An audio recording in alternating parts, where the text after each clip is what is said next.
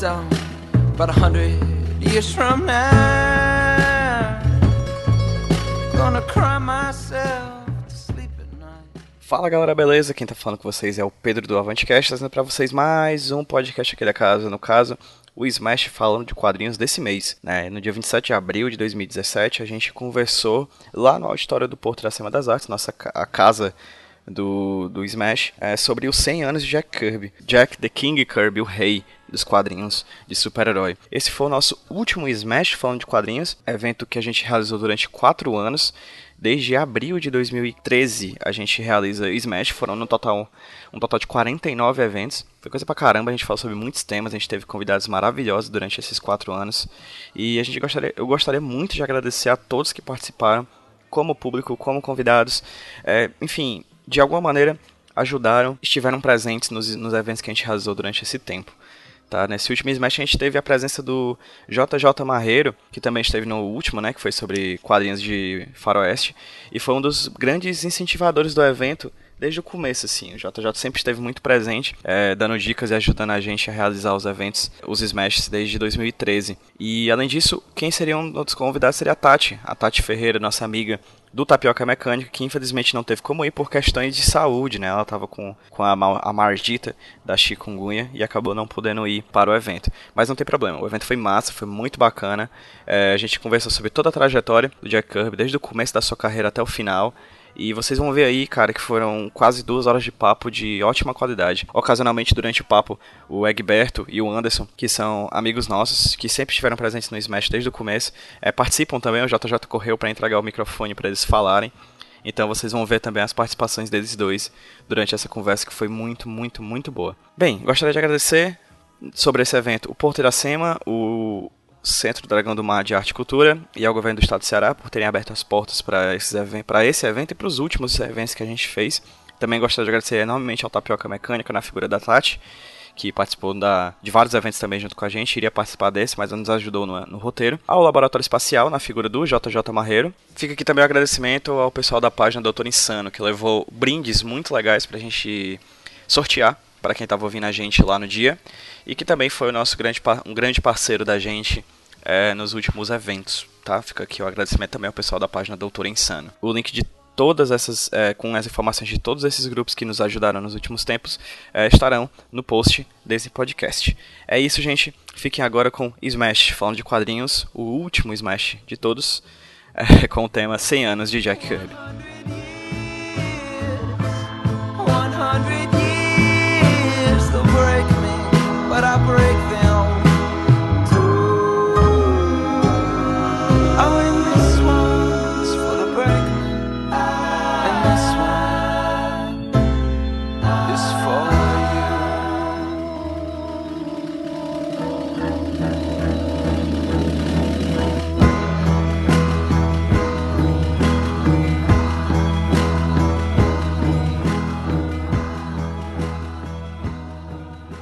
Boa noite, pessoal. É, estamos começando mais um Smash. Seja, um Smash de 4 anos de idade, olha só. Uma pequena infante, né? Um rapazote. Ou uma rapazota, ninguém sabe, na verdade, mas é um evento que a gente faz com muito carinho há 4 anos. É, esse é o, o último Smash, pelo menos a gente acha que é, ou espera que é, ou talvez não. Talvez a gente retorne em algum momento. Mas a gente não podia fechar um ciclo com uma chave de ouro mais bem colocada do que esse tema que a gente escolheu pro de 4 anos de Smash, que são 100 anos de Jack Kirby, né? Ah, Jack the King Kirby, né? O rei, né? Saúde, Delano. Eu sou o Pedro, Meu nome é Lucas. a gente é o Avantcast, grupo de fomento e discussão de quadrinhos daqui de Fortaleza. E temos hoje um convidado maravilhoso, que já estava conversando com vocês aqui antes da gente gravar, porque daí ele é um showman, ele é o J. J.J. Marreiro. JJ Marreiro. Que não é, o- que não é o Abrams, né, cara? Graças a Deus. Ei, Jota. Oi, é, obrigado, Pedrão, Lucas. Obrigado aos amigos que vieram aqui bater papo com a gente sobre o rei dos quadrinhos. Eu sou o JJ Marreiro. É dito um blog chamado laboratorioespacial.blogspot.com, que está no Facebook, no Facebook barra Laboratório Espacial AL, com dois L's no final. E lá vocês vão encontrar o meu material, o material do Diego Silveira, do Fernando Lima, do hum, Denis Rodrigo Oliveira, do. hum, Deixa eu ver se eu estou esquecendo alguém. Do Carlos Braga Câmara. ahn, e a gente está no Social Comics também, com 31 títulos. Brevemente esses títulos vão ganhar é, novos autores. Né? Entre eles, já vou dizer que Diego Silveira, é, eu que ainda não tenho nada no Social Comics, e se tudo der certo, eu vou falar aqui em primeira mão, mas. Né? Jean Okada, não sei se vocês conhecem, é um Sim. fera dos quadrinhos brasileiros, vai estar no selo do Laboratório Espacial com a gente. Eu estou esperando é, é, ver se eu consigo contactar mais um ou dois amigos para compor um selo mais forte lá junto com o Fernando e o Denis Rodrigo.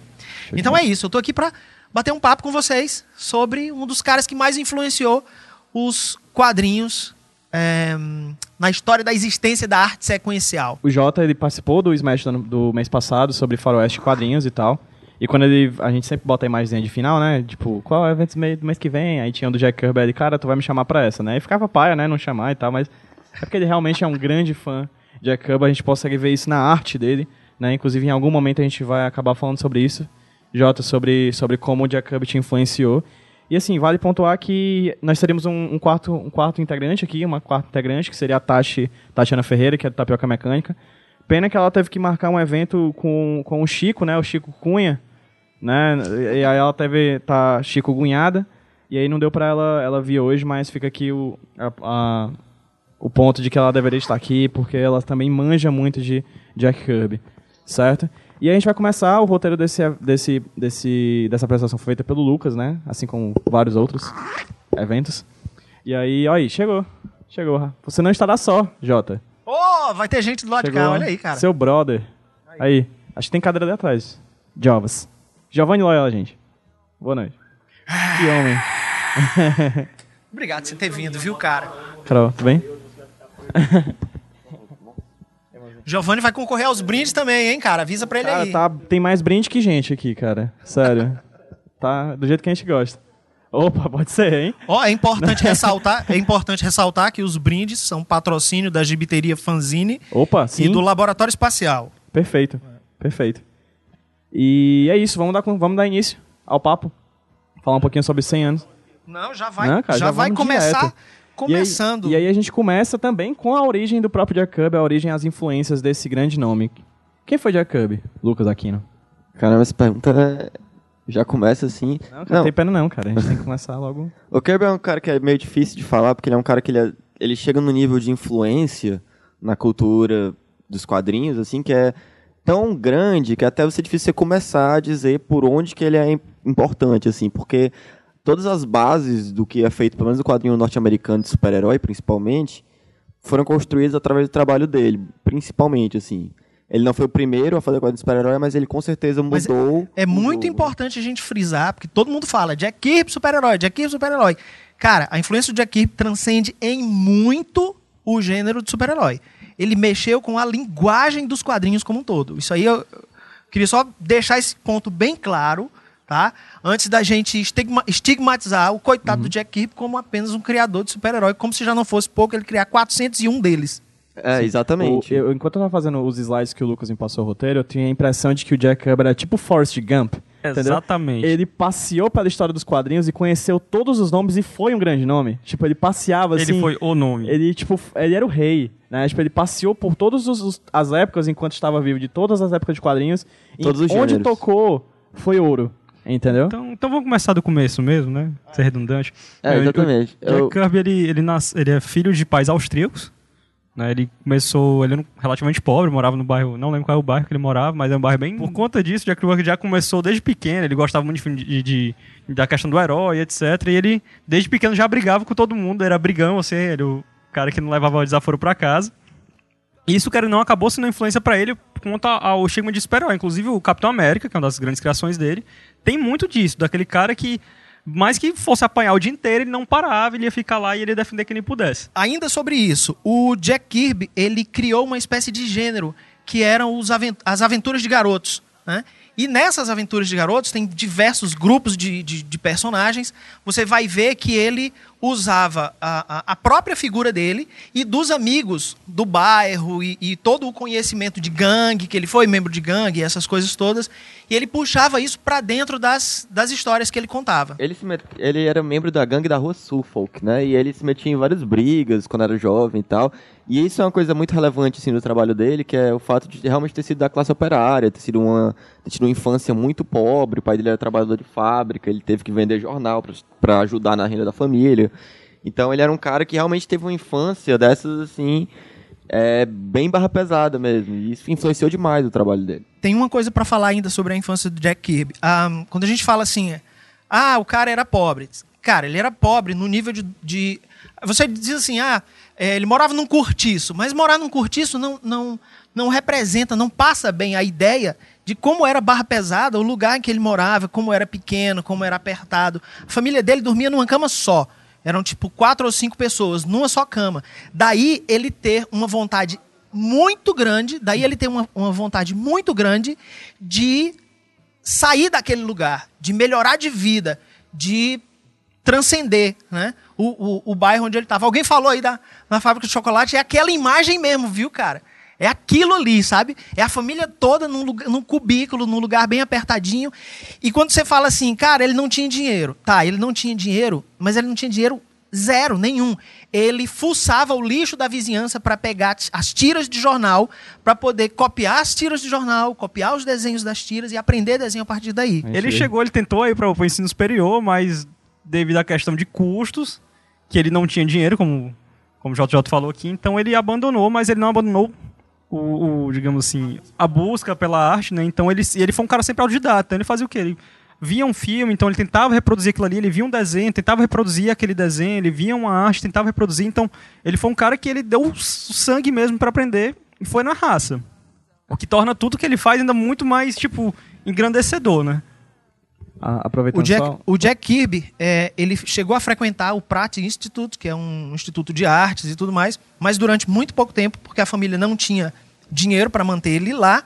É, mas em compensação ele tinha amigos que frequentavam e, e estudavam e tal, e ele aproveitava é, é, esses amigos para dizer, cara, e aí, tu tá fazendo o quê? Cara, eu fiz isso aqui e tal, o que, que eles te ensinaram lá? E aí, de amigo em amigo, ele ia pegando alguma coisa e aí ia transformando. os slides, né, os bisus. Transformando no jeito dele, exatamente. Tem uma entrevista do Jack Kirby no Shop Talk do, com o Will Eisner, que ele fala exatamente muito sobre o aprendizado dele sobre o desenho, né? Que ele, entre, ele chegou a entrar em escolas de arte, né? De uma delas, ele não foi o Pratt Institute, foi em outra que ele entrou é, quando era mais jovem ainda, ele foi até expulso da. porque a galera achava que ele desenhava rápido demais. Ele desenhava de uma maneira muito veloz e não era o que eles queriam. E ele, ele tinha esse, que é uma coisa que vai ser muito importante para a carreira dele, desenhar de maneira muito rápida, né, muito eficiente. E, e ele tinha um estilo, né, muito é... peculiar. É, exatamente. E quando ele era moleque, assim, tipo, ele tentou, chegou a estudar nessas escolas de arte, mas ele saiu de todas porque ele tinha esse estilo de muito trabalho, muito rápido e tudo mais. E uma coisa que também influenciou muito o trabalho dele é que ele ia, ele ia muito para matinês de cinema, chegava a assistir o mesmo filme nove vezes, ficava no cinema o dia inteiro. E algo que, assim, que você consegue enxergar bastante no trabalho dele é exatamente isso de tentar passar um certo dinamismo de cinema, de parecido com o cinema mesmo. Ele, ela até fala, né, na entrevista com o Will Eisner, que é, quando ele quando ele que ele sempre sabia que ele estava concorrendo com o cinema, assim, que a galera podia gastar o dinheiro no quadrinho e gastar o dinheiro pro cinema. Então ele teria que fazer algo é, que fosse competisse de algum modo, né, com as telas. Então ele sempre fazia um desenho que era muito mais dinâmico do que os outros artistas. E muito através desse aprendizado por imitação, assim, como o Jota falou, assim, da coisa de ele sempre tentava pegar o estilo, seja das tirinhas que ele achava, de quem, dos amigos dele que estudavam. E assim, a, a trindade assim dessa época, né, os três quadrinistas que todo mundo nessa época copiava era o Alex Raymond, o Hal Foster e o Milton Caniff, né? O Milton Caniff fazia, fazia Terry os Piratas, Tiny de Aventura, o, o Hal Foster fazia o Príncipe Valente e o Alex Raymond fazia principalmente né, o Flash Gordon. E essas três influências foram assim muito é, presentes no trabalho dele, no presente de qualquer, na realidade, qualquer pessoa que tentou da geração que trabalhou com super-heróis, porque esses tirinhas de jornal eram muito a influência deles. E uma outra influência muito assim importante na vida de Kirby, né, que reza a lenda, é o que ele diz assim, que um dia ele estava andando, jovem, tinha uns 12, 13 anos, andando num dia chuvoso, meio desolado, meio triste, e aí vi uma, uma revista Pulp jogada na sarjeta, assim, e pela capa ele viu um objeto que chamou muito a atenção dele, um objeto que fascinou ele de algum modo, e depois ele descobriu que aquele objeto na capa da revista Pulp era um foguete. Seria que na época as pessoas não conheciam foguetes, não era algo que estava recorrente. E isso é, reflete muito a obsessão que o Kirby sempre, te, sempre teve no trabalho dele por ficção científica, né?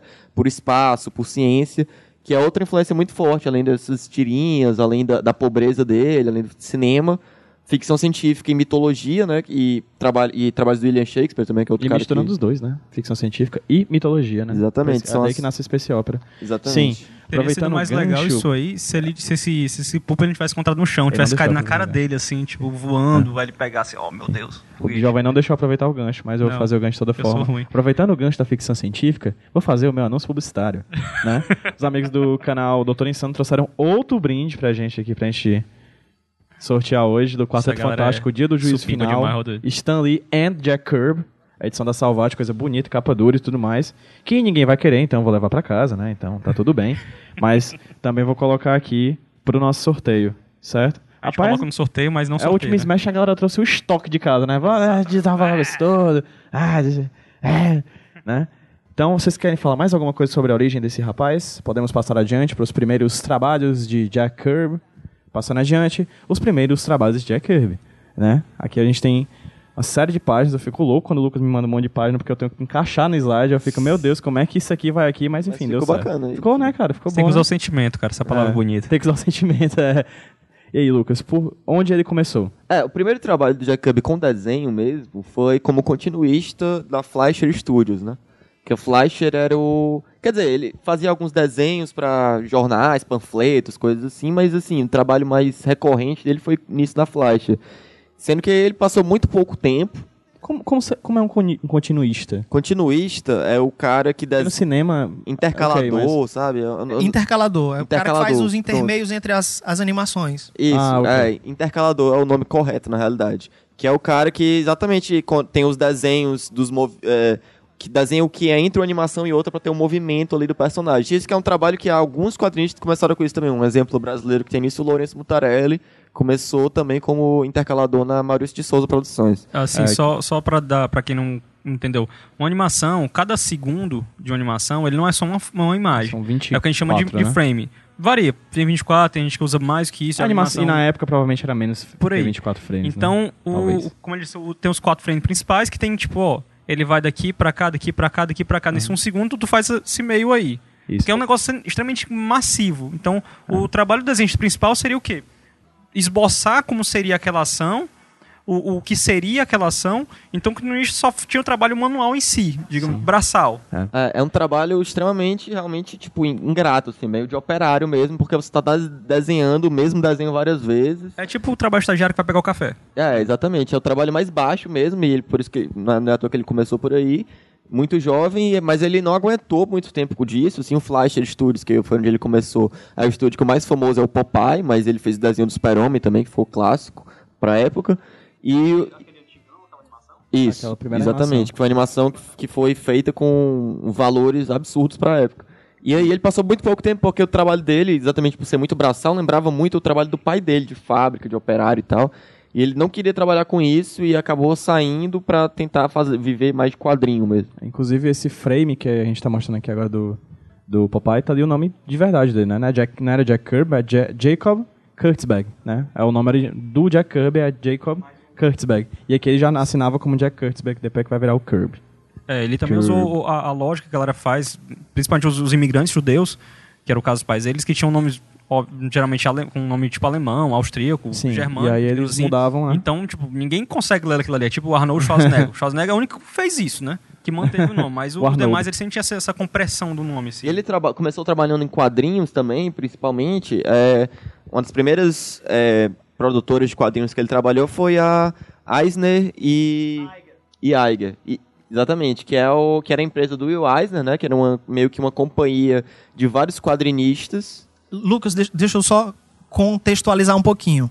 É, logo que surgiram as histórias em quadrinhos no formato comic book, ahn, as empresas que editavam esse material, as editoras, elas publicavam principalmente tiras de jornal, eram republicações de tiras conhecidas de jornal. O Jerry Iger, sócio do Will Eisner, teve a ideia de chamar o Eisner, que era desenhista e tal, e dizer assim: rapaz, vamos fazer história exclusiva para publicar nessas revistas. Então, eles foram é, é, é, meio que pioneiros nesse ramo de criar histórias e vender as histórias para as editoras. E daí começaram a aparecer outros estúdios fazendo esse mesmo tipo de, de essa mesma prestação de serviço. E daí o, o, estúdio do, do Eisner ser tão importante, porque ele foi um dos primeiros, ele foi pioneiro. E aí é, é, trabalhou com ele o Low Fine, o Joe Kubert, a- a- até o Bob Kane chegou a frequentar lá o estúdio do, do Will Eisner, mas a título de amiguinho visitando o Chapa. Né? Mas o estúdio do, do Eisner, ele era meio que o, o, o- o, epi- o epicentro da, da- do aprendizado da linguagem de quadrinhos naquela época. E o Jack Kirby aprendeu muita coisa lá. Uma delas é, é, faz parte do modo de produção do Eisner, que facilitava muito o desenvolvimento da página, que era o seguinte: era você fazer. Ah, lembra, não existia computador naquela época, tá? Então você pegava a página e você escrevia a história na página, já fazendo hum, o recorte de quadros. né? Ah, essa página vai ter cinco quadros, e aí os caras já escreviam os balões e tal, para depois colocar o desenho. Curiosidade é que aqui em Fortaleza, o Daniel Geraldo e eu, quando a gente começou com o Capitão Rapadura, a gente tinha um- uma, uma produção meio que intensa. Então, a gente fazia a mesma coisa, só que a gente já tinha computadores, né? A nosso serviço, então a gente imprimia e colava os balões antes de desenhar os personagens. Olha que coisa inteligente, né? Só pra constar, Daniel Brandão e Geraldo Borges. E né? Geraldo Borges.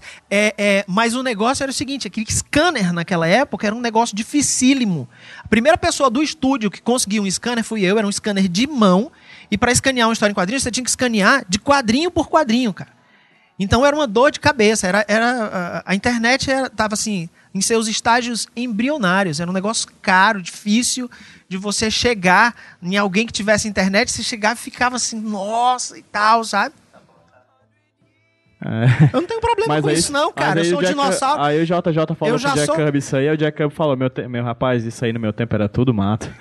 Cara, eu não tenho problema com, com a minha idade, não, cara. Minha idade é o que eu sou, cara. experiência. É. Eu Ah, tenho essa- muito orgulho de ser um dinossauro dos quadrinhos cearenses, cara. Tem um- essa página que, tá, que tava focada aí, é uma página aqui do quadrinho do Will Eisner, que se chama The Dreamer, né? O Sonhador, que conta exatamente essa época do Eisner, na época do Eisner e Iger e tal, e na época que o Eisner montou esse estúdio, que tava ganhando uma grana, porque é, é, eles começaram, eles tiveram essa sacada, como o JJ falou, de notar essa demanda e supriram isso é, fazendo várias histórias encomendadas para várias revistas, e histórias de todos os estilos, assim, e é, e é nisso que é interessante também dos outros dos outros desenhos que eu coloquei, que você vai ver desenhos de tudo quanto é jeito que o Kirby fazia, assim, coisa de faroeste, ficção científica. Isso aí ele fez um panfleto, esse Your Health Comes First foi um desenho que ele fazia para as revistas, que eram de recomendações de saúde. Enfim, ele trabalhava de tudo quanto é jeito, várias vezes com codino, é, com pseudônimos diferentes, cada pseudônimo com um estilo de desenho diferente, o que demonstra um pouco da versatilidade já do Kirby nessa época. E ele trabalhou aí nesses vários gêneros, assim, tipo, aí você vai tem aí quadrinho de faroeste, quadrinho de humor até que ele fazia. E essa história do Will Eisner que ele conta no Sonhador, né, que o Jack Kirby sempre foi um cara muito baixinho. E e com um, num dia os caras foram cobrar, é, tipo, uns mafiosos foram lá cobrar um, um- um dinheiro pra, pra, pra pagar, enfim. Tem pra- essa, tem essa história no, no Shop, é, Shop Talk Isso. do, do, do Will Eisner. E o Will Eisner conta que eles, no estúdio, eles tinham uma espécie de assinatura de uma lavanderia. Por que, que eles tinham isso? Os caras da lavanderia entregavam toalhas para eles enxugarem as mãos, limparem as mãos, porque eles estavam sempre com as mãos sujas de nanquim. Quem trabalha com, com- quem já trabalhou, quem já mexeu com nanquim, sabe que em, em algum momento aquela bagaça Suja. ali vai sujar você. Muito. né? Se, se não sujar a página, ótimo, excelente, você está fazendo um ótimo trabalho e tal. É, mas você vai precisar limpar pincel, você vai precisar. E aí eles tinham um contrato com uma, hum, é, é, é, lavanderia que era da máfia. Né? E aí o Will Eisner reclamou com os caras que as toalhas estavam chegando com atraso, eles não tinham toalhas suficientes para limpar pincel, limpar mão e tal, não sei o quê. E aí chegou um cidadão da máfia lá para tomar satisfações com, com o Will Eisner a respeito dessa reclamação e tal. E, e o, o grande barato do, do, do Jack Kirby é que, a, sabe aquela história dele ter crescido num bairro casca grossa e tudo mais? Ele chegou para o cara que era é, é, um mafioso e tal, e estava ameaçando o, o Eisner, ele chegou pro cara e disse assim: O que, que você está fazendo aqui? Olha, o cara está cobrando porque a toalha não está chegando no dia que é para chegar e tal. Aí o cara olhou para ele, se intimidou e disse assim: Olha, é, desculpa, a gente não está querendo problema com ninguém. O cara sacou na hora que ele não estava mexendo com, com gente fraca, né? Eu queria ilustrar mais uma vez esse, esse lado da personalidade do Kirby, que uh, uh, tem uma entrevista uh, em que ele. A galera começa a fuçar e começa a descobrir coisas, né? É, ele começou a fazer na escola um ter aulas de civismo, né? É, e de. É tipo o que tinha aqui antigamente. Moral, Moral tipo moral e cívica e tal, né? Ensinar direitos e tudo mais. E ele ficou fascinado com aquele negócio de que ah, ah, o voto era uma coisa importante e tudo mais. Quando ele chegou em casa, tinha um cara querendo comprar o voto do pai dele por 5 dólares. Pra vocês terem ideia como era o Jack Kirby nessa época, ele jogou o cara escada abaixo. Cara, não era moleza. É, quem, conheceu ah, ah, o Jack Kirby e via cinema na época, associava muito a figura dele ao James, James Cagney, que era famoso por filmes de gangster e tudo mais. É, ele tinha o biotipo de gangster. Tem uma outra história com o Will Eisner, que é o seguinte, tinha uns caras de editora devendo grana para o Will Eisner, e o Will Eisner não sabia como cobrar, aí ele disse assim, Kirby, vamos ali num lugar fazer uma cobrança comigo? E aí virou uma constante. Porque bastava ele chegar com o Kirby, a, le- a galera olhava pro Kirby e dizia, cara, esse cara veio aqui com a máfia, eu tenho que pagar ele logo. E olha que ele era um baixinho, né? Não era uma pessoa de um físico Você já viu o filme do, do, do- do James Cagney? Veja, ser baixinho. Não... Cara, Al, Al Capone era desse tamanho. Bruce É. Lee era desse tamanho, cara. O Van Damme é desse tamanho tamanho. não é documento, cara. É, e olha aqui na página do. Aí na página do Eisen também, ele sacaneia o Jack Kirby, né? Olha o tamanho da criança. Ele era Que ele tipo faz, o, mas- o segurança do. do eu esqueci o nome dele, do filme do Cassino. Tem um segurança lá que é um baixinho que baixa todo mundo. Tipo, era o Jack É, Kirby. cara, é aí. perfeitamente aquele É fenótipo. o Joe Pesci. Isso, É, John Pesci. Exatamente. E aí? Pois é, exatamente. É isso aí, é mais pra mostrar essa fase que ele, muito jovem, eu acho que ele tinha por volta de uns 22 anos, ele trabalhava desenhando pra tudo quanto é estilo, tudo que, que aparecesse de demanda, e aí ele trabalhava na Eisner e Iger, sendo que ele recebeu uma proposta pra trabalhar na, na, na, na Fox, que era a empresa do Victor Fox, por um, pre, que, por um salário ma- melhor durante a semana, né? E aí ele foi pra essa outra produtora, e nessa outra produtora ele conheceu quem seria o primeiro grande parceiro dele, né, nos quadrinhos, que é o Joe Simon, né? É, Só antes de pular para outro slide, eu vou só pontuar aqui os nomes que ele, que ele utilizava. Ali tem o Kurt Davis. Ele também assinava como Jack Curtis. Também assinava como Fred Sandy. E também assinava como Ted.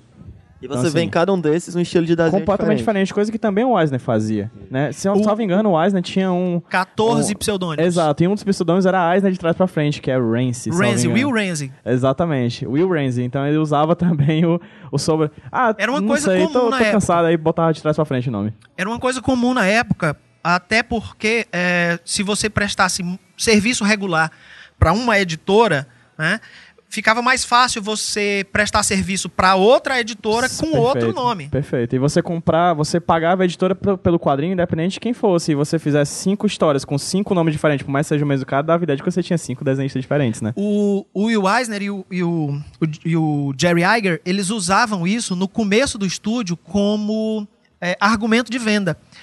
Ah, como o Eisner desenhava com 14 pseudônimos, o Jerry Iger levava páginas de 14 estilos diferentes para 14 as artistas, editoras. né? 14 E artistas. nessa época, o Will Eisner dormia num colchonete dentro do, do, do estúdio. Ele não, não queria gastar grana do metrô, nem tempo de viagem Uhum. para ir dormir em casa. Então ele ficava full time no, no estúdio, produzindo, desenhando, respirando aquilo. Tem aquela história, né, que ele pagou o jantar com.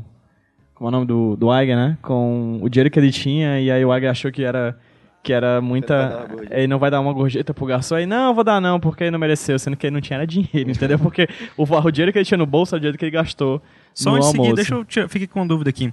Porque ele começou a trabalhar com, com o Eisner no estúdio dele, fazendo alguns desenhos lá que, que já tinha, né? Minha dúvida, ele chegou a assumir algum pseudônimo que já era utilizado pelo Eisner?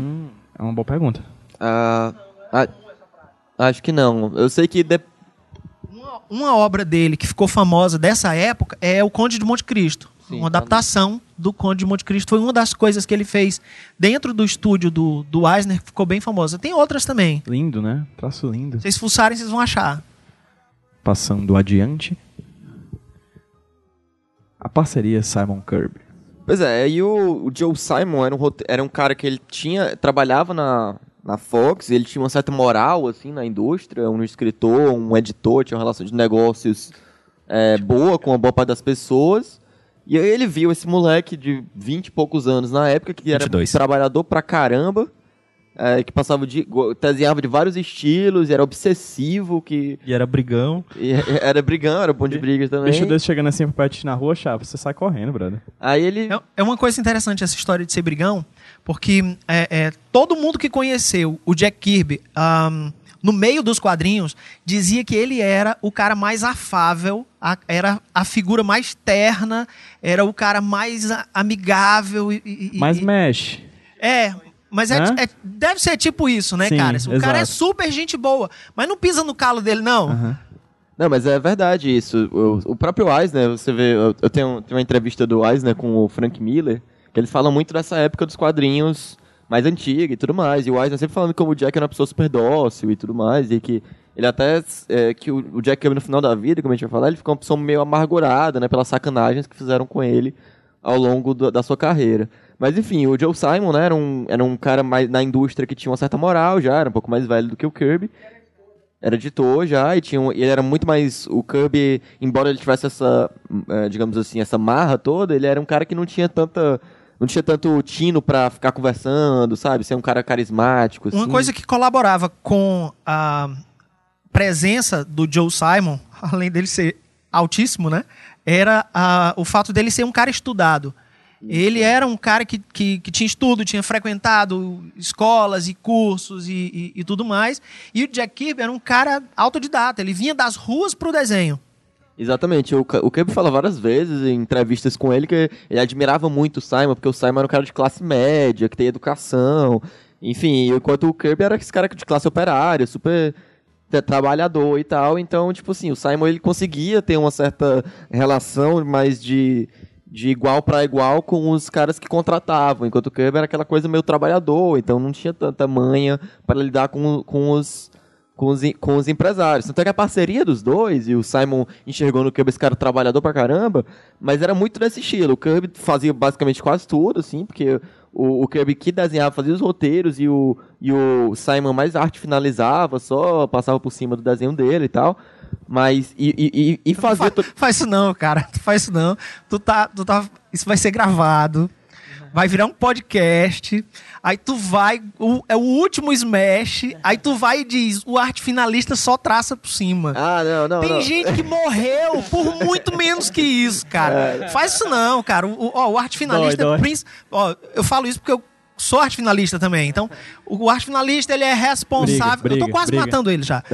O arte finalista é responsável por é, fazer as diferenças de planos que eventualmente o desenhista não A tem condição de textura. fazer. Textura, luz e sombra, né? O cara é responsável por corrigir os, os, os deslizes e esquecimentos do cara. O cara faz um escudo desse, tem três estrelas, tem, sei lá, sete listras, aí na hora de desenhar, você não lembra disso o tempo todo. Né? E aí esquece, deixa pra lá. Quem é que ajeita tudo, cara? Quem é que dá a cara final pro negócio? O cara que cobra o desenho, não é não? É o cara que faz o serviço final. Eu vou. é, é, é, o Klaus Johnson, ele diz que ele se tornou arte finalista porque ele. é, é, é, ele se tornou arte finalista porque ele era o cara que seria visto quando a revista fosse impressa. Porque é o traço dele que vai ser visto quando aquela bagaça virar fotolito, ou quando for escaneada, ou quando for reproduzida. O traço que você está vendo ali é o traço do arte finalista. Então, a- a- a- Eu acho que é engraçado e tal, né? Mas é, é, naquele filme do Kevin Smith, né? O cara fala essa mesma coisa, o cara responde assim: Meu irmão, repete isso, repete que eu vou te finalizar o seu cadáver no chão com giz. Não, é, é, foi boa retificação mesmo, porque não era nesse sentido de menosprezo, claro. Não, eu sei, eu sei. É, Sei, é. Aham. É, brincando. não, mas é, é. é, exato. é- Aham, é tá bom. Ah, ah, brincar, Mas, é, mas era exatamente porque quando a gente vê essa parceria, a gente tem essa ideia de que o Joe Simon era o roteirista e o Jack Kirby era o desenhista. Mas na realidade, quem fazia tanto o roteiro quanto o desenho era o Kirby. E o, e o Simon, ele mais era um. é, não era nem pela própria arte final, mas ele era um cara que ele tinha tanto. Mais uma relação boa com os empresários. Ele era como se fosse o agente do Jack Kirby, quase. Tem, assim. tem alguns trabalhos é, de Simon e Kirby é, em que haviam. ah, ah, você tinha um, um fluxo de trabalho ao longo das páginas. Então você tinha, principalmente nos romance comics e tal, ah, um começava a desenhar e tal, e já passava para outra página, o cara voltava lá, terminava o lápis e tal, e aí já ia fazendo outra coisa. Então é, é, é, havia um- uma relação entre eles dois muito orgânica. Tem esse lance do, do, do Simon ser o cara que era responsável pelo acabamento final da página. Era o cara que era responsável pela, pela arte final geral e pelas, pela letragem. Mas em muitos trabalhos era uma coisa tão orgânica que, se você prestar atenção no traço do Jack Kirby, quando ele trabalhava com o Joe Simon e os traços dele da mesma época a lápis, né, você vê umas diferenças. Sabe? Você vê. é, é, e a- alguém diz assim: ah, não, era muito estilizado. Rapaz, o traço do Jack Kirby nessa época ele tinha umas coisas de, de, de- realismo que são chegam a surpreender a gente que conhece mais a, a- personalidade é, estilizada dele. É, exatamente. O- e essa parceria dos dois, é como tu falou, assim, é tipo, eles tinham um modo de produção tão bem sintonizado que eles meio que se tornaram a dupla um pouco de estrela da época, muito porque eles conseguiam produzir com qualidade e com uma velocidade muito boa também, porque às vezes eles o Cape estava desenhando uma revista enquanto o Simon finalizava a arte dele de outra e tal. Então eles conseguiam produzir é, com certa ve- velocidade e qualidade vários tipos de revista para vários tipos de, de diferentes editoras, né? E aí os dois conheceram nesse estúdio do Fox. O primeiro trabalho deles juntos, o primeiro super-herói que eles criaram juntos foi o Blue Bolt. Né? Blue Beetle, não? Não? Blue Bolt. Era o raio azul. Né? É, o Blue, Blue Beetle eu nem sei se era dessa. Capaz de ser dessa fase, mas foi, deve ter sido depois. Foi o primeiro. Tem até uma, uma encadernada que saiu, que conta os primeiros trabalhos de, de Kirby com Simon e tal. E aí o, o, o Blue Bolt era um personagem que ele ganhou um destaque. Né? Na época. ah, e ele não tinha máscara nem nada, ele era um cara de ficção científica. Pois é, e aí eles produziam alguns tipos de trabalhos diferentes, né? Teve esse aqui do Blue Beetle, que, foi, que eles criaram até por um pseudônimo que era muito usado na Fox Studios por vários artistas. Isso, exatamente. Besouro Azul. que Foi meio que uma cópia, até certo ponto, do Besouro Verde, né? Que era o... Que era o Isso. que era o meio que o... Pelo menos a ideia foi, surgiu muito a partir disso. O visual do Blue Beetle é igual a- a- a- ao do fantasma. Fantasma. Igual. Né, É. Do Lee Falk. Agora, eu não tenho certeza se o Blue Beetle é, é- é Kirby Simon. É, é possível que eles tenham produzido histórias do, do Blue Beetle, mas se você for ver no documentário dos quadrinhos, a- aquele que é em três ou quatro partes, né, tem um depoimento do Joe Simon falando sobre o Blue Beetle e sobre o cara que criou o, o- o personagem. Ele disse, cara, é- é, ele criou o fantasma e pintou de azul. É, exatamente. Eles trabalharam no personagem, mas não era exatamente deles, né? Eles criaram vários outros é, tipos de produtos nessa época, né? Você tinha o Boys Commando, que depois ia ser Boys Ranch até no, no futuro, outro que seria o quadrinho, esse meio quadrinho de turma, né? Que era uma coisa que o, o Kirby imaginava muito das anos dele, de moleque jovem, que ficava na calçada, brigando e tudo mais. E ele queria meio que trabalhar um pouco isso. E ele trabalhou isso através desse quadrinho. E aí você tinha Adventure Comics, Manhunter, mas assim, a grande estrela deles da época, é, nesse Adventure Comics eles trabalhavam com Sandman, que foi que o personagem que depois seria até mais trabalhado pelo Jack Kirby. E, mas assim, o grande, grande trabalho deles da época, que sempre vai ser lembrado, é o Capitão América, né? Que foi uma coisa que, porque o Simon, ele tinha uma relação é, boa com o Mark Goodman, que era o cara da Timely Comics, o Goodman botou ele pra ser editor e o Simon trabalhar com várias histórias. E o Simon meio que, que, que comprou histórias até de outros personagens. Ele trabalhava com a Fanny Zink, que era do Burgos, e o, e o Bill Everett, que eram os caras faziam Namor, o Tosh Humano e tal. Aí ele comprava histórias dessa galera e fazia as suas próprias histórias, né? E aí ele e o, e o Kirby tiveram essa ideia de um... Muito inspirada num personagem chamado The Shield, né? Que era um personagem de outro de outra editora, né? Que era um cara que tinha um escuro e tal, mas aí eles decidiram fazer esse personagem para lutar a guerra de fato, né? Que esse era o diferencial do Capitão América, foi isso que trouxe tanta atenção, chamou tanta atenção ao personagem. Que você, nessa época aí, que eu- foi 41, acho que saiu. 42. 41. 41. 42, não? 41 que tinha visto hoje. Ah, ok, 41, ok. Pois é, no 41, quando saiu, tipo, você tinha o... Os Estados Unidos já tava na guerra, se não me engano, e, mas os... Todos os quadrinhos da época, né? O Super-Homem tava, enfim, enfrentando alienígenas, o Batman era aquela coisa do crime e tal, mas não, não tinha essa relação Eles evitavam, né? Tipo. É, exatamente. E aí quando você vê o, um super-herói que tava dando um soco no Hitler, um super-herói lutando a guerra como vários americanos estavam fazendo, isso aí tem uma atenção imediata, né? E o, o Capitão América foi um sucesso, assim, estrondoso, de início mesmo. Quadrinho que não, as pessoas... Que o... O Martin Goldman, que era o dono da Timely Comics, que seria futuramente a Marvel, ele não botava tanta fé. Tanto é que a negociação dos direitos do, Capitão América, o Joe Simon e o Kirby, eles conseguiram um- uma porcentagem dos royalties de 25%, que era uma coisa meio difícil, rara na época, deles terem direitos sobre, a, sobre um personagem, da, da- sobre as publicações do personagem e tudo mais. E o Martin Goldman deu esse direito porque ele não botava tanta fé assim no personagem. Sendo que aí o personagem foi um sucesso tremendo. O Martin Goodman acabou engabelando os dois, assim, mais ou menos, um pouco, porque ele parte do lucro do Capitão América foi usado para despesas da empresa, ao invés de ser usado para pagamento, ao invés de ir diretamente como porcentagem para eles. Aí isso isso aí até que nasceu daí a treta um pouco do Jack Kirby com o Stan Lee. Porque o Simon e o Jack Kirby estavam. é, Mas já? já estavam. É, não, é porque nessa época o Stan Lee ele era Tretas.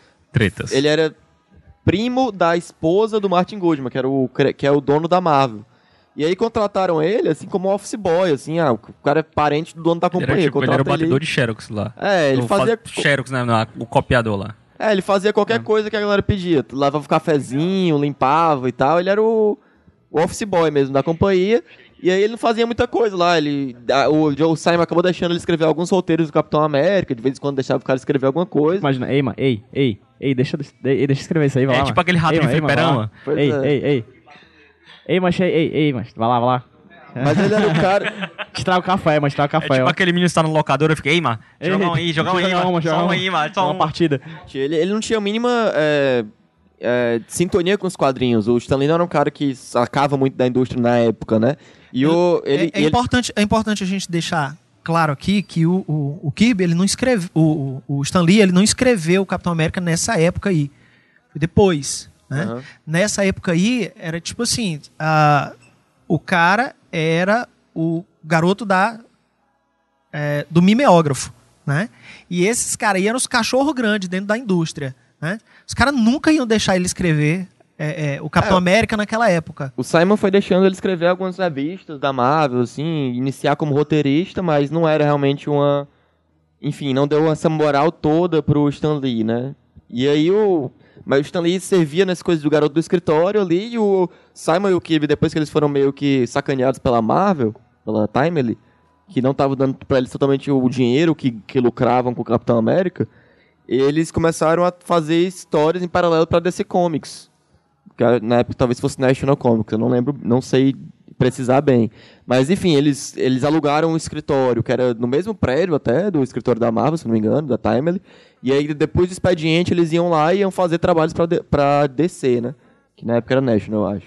E aí eles começaram a fazer isso tanto que eles começaram a fazer isso até na hora de almoço. E às vezes o Stan Lee queria saber o que, é que era, e ia junto com eles e tal. E acabou descobrindo que eles estavam fazendo esses planos pra DC ao, ao mesmo tempo que estavam trabalhando Que pra é um Marvel. X9. Cara, o, o, o Stanley tem muito Que cara que é amigo, um menino cara, velho, que assim, mas amigo. que vai, é tipo o Imagina irmão que mais amigo. novo que tem que ir pras paradas sempre, né?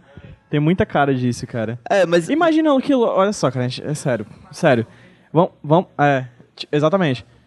Vamos pensar, cara. A galera nessa época tava trabalhando na- no que viria a ser a Marvel numa sala. Aí saía de lá, subia dois andares pra sala que um dia viria a ser a DC. Que tempo. Só. Que tempos são Não, esses? não, eles alugaram esse escritório mais pra produzir histórias pra DC. Sim, mas... mas- É, ok, ok. Mas, Mas cara, era o estúdio da DC, Era não doadinho, ser. assim, É, cara. é, Eu fico é. imaginando... Enfim, deve ser muito louco isso. Pois é, e aí ele... E o menino de Neymar, real aí, mano, real aí, E mano. o Stanley no meio, né? Mas Ei, assim, ei. o Stanley ele negou que ele tivesse dedurado os caras, mas o fato é que depo- o Stanley ficou sabendo e pouco tempo depois eles foram demitidos pelo Martin. Coincidência?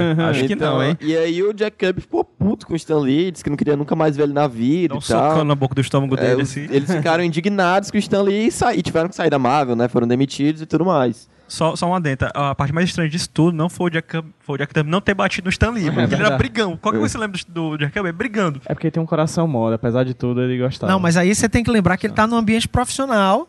Claro. né? Ele não tá sendo ameaçado por um cara da máfia, velho. Pois é, e acabou que eles tiveram que sair do Capitão América depois de 10 edições só. Tiveram que sair da Marvel por causa, depois de 10 edições só do Capitão América. Foram produzir pra, pra DC Comics, né? Que, eu, que eu, novamente, eu acho que era National na época. E aí eles foram é, ampliando também a sua rede de produção, sendo que pouco tempo depois o Jack Kirby acabou sendo convocado pra Pra guerra. Segunda Guerra Mundial, né? E aí ele foi pro front mesmo, porque tem alguns quadrinhos que, alguns quadrinhos que não chegaram Ele aí pro front de batalha. front, né? Ele eu não, foi. Eu não, eu não lembro de nenhum outro que seja, digamos assim, conhecido que chegou aí pro front. Pois é, o Will Eisner, por exemplo, ele trabalhou no exército, mas ele ficou mais Fazendo- produzindo. Fazendo a parte marketing. É, do- do- exatamente. Mas o Cub não, ele chegou aí a, pra praia de Omaha depois do dia D e tudo mais. Quando a gente fala que a- das experiências do Jack Kirby na, na Segunda Guerra e tal, né? O pessoal fala assim, ah, ele desenhava mapa, né? Ele, ele fala dessa história que foi a única vez que ele se decepcionou, que ele se indignou com a relação dele com o desenho. Porque ele via a galera que, que chegava lá e tal, e ah, você vai desenhar cartaz no setor tal, você vai desenhar é, é, é, memorando de treinamento para desarmar bomba, você vai para, sei lá, vai para a revista do exército. Aí olhava para aquele cara baixinho, troncudo, com cara de gangster, e dizia assim: tu vai para a linha de frente, cara. e aí, é, a relação dele com os mapas, os caras entregavam ah, ah, o mapa na mão dele e diziam assim: cara, você não vai fazer o mapa. Você vai pegar isso aqui, você vai lá na frente, você vai marcar no mapa onde é que tem tanque inimigo. Isso era o que o Jack Kirby fazia, cara. É porque era É. baixinho, né? Aí não era difícil de ver. E era porque os, ca- é, os caras, o, o capitão lá dele, da companhia dele, viu assim: ah, pô, tu desenha o Capitão América, né? Pô, você tem esse talento, vou aproveitar. E mandou ele pra linha de frente pra ficar Tu marcando. não dizem que o Capitão? América fazia isso, faz isso também agora, palhaço. Aí, na verdade, você volta no tempo com uma máquina do tempo, percebe que quem mudou e botou ele na linha de frente foi o Stan Lee que mudou os arquivos. Aí o Stan Lee que botou. Vai morrer. É. Vai morrer.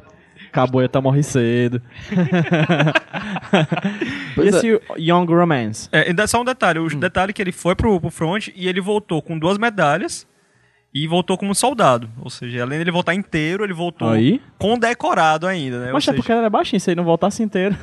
É, Né? mas na real ele se lascou completamente também, porque ele, tam, tipo, ele teve um problema no final porque ele ficou com as pernas congeladas. É. Tipo Ah. assim, ele não, não perdeu nenhum meme, mas ele ficou com, uma, com, as, com as sequelazinhas marotas. Aí ele foi, acabou tendo que ir pro hospital na Europa mesmo, passou meses lá com as pernas congeladas, os caras não sabiam como tratar daquele direito. Ele te- correu o risco de perder as pernas e acabou sendo dispensado do serviço militar e voltou pros Estados Unidos, né? E aí voltou pros Estados Unidos, o Joe Simon, que não tinha ido pra guerra, tipo, ah, vamos fazer algo junto de novo. E aí os dois começaram a trabalhar novamente. E aí o grande trabalho deles dessa época, né, o que chamou muita atenção, eles trabalharam vários gêneros de quadrinho. E nessa época o quadrinho de super-herói tava em baixa, o quadrinho de super-herói pós-guerra. causa do Comic Code Authority também, né? É, a, a- isso aí é um pouco. Ele começa Ah, um não, pouquinho antes. antes, Um pouquinho mal, antes. mal, pouquinho Mas, pois é, mas na época o, o quadrinho de super-herói passa por uma baixa, porque o quadrinho de super-herói teve uma alta crescente durante os anos de guerra, né? Os frontes de batalha, muita gente lia quadrinho. Capitão América, principalmente, era um cara que era. Começou a fazer muito sucesso. Só me engano, que ele na- foi impresso e distribuído no front de batalha, o Capitão América, né? Isso, durante muito. Muitas vezes ele era um dos quadrinhos mais populares no front.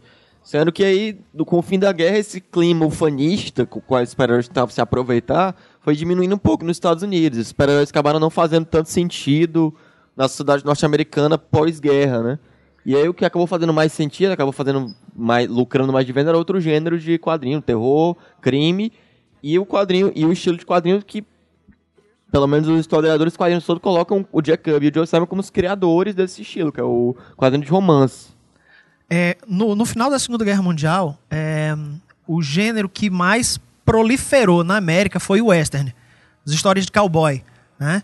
É, as editoras ficavam procurando outros gêneros, outras coisas que pudessem alavancar as vendas e trazer leitor, porque a, a, a, você vê aí ó, os, os, os preços, 10 cents, 5 cents e tal, os, os valores das, nas capas das revistas. Eram, eram, era níquel, né? era, um, era um dinheiro pequenininho, né? Só que isso era vendido né? Aos milhões, é, é, né? aos milhares, era fazia lama, né?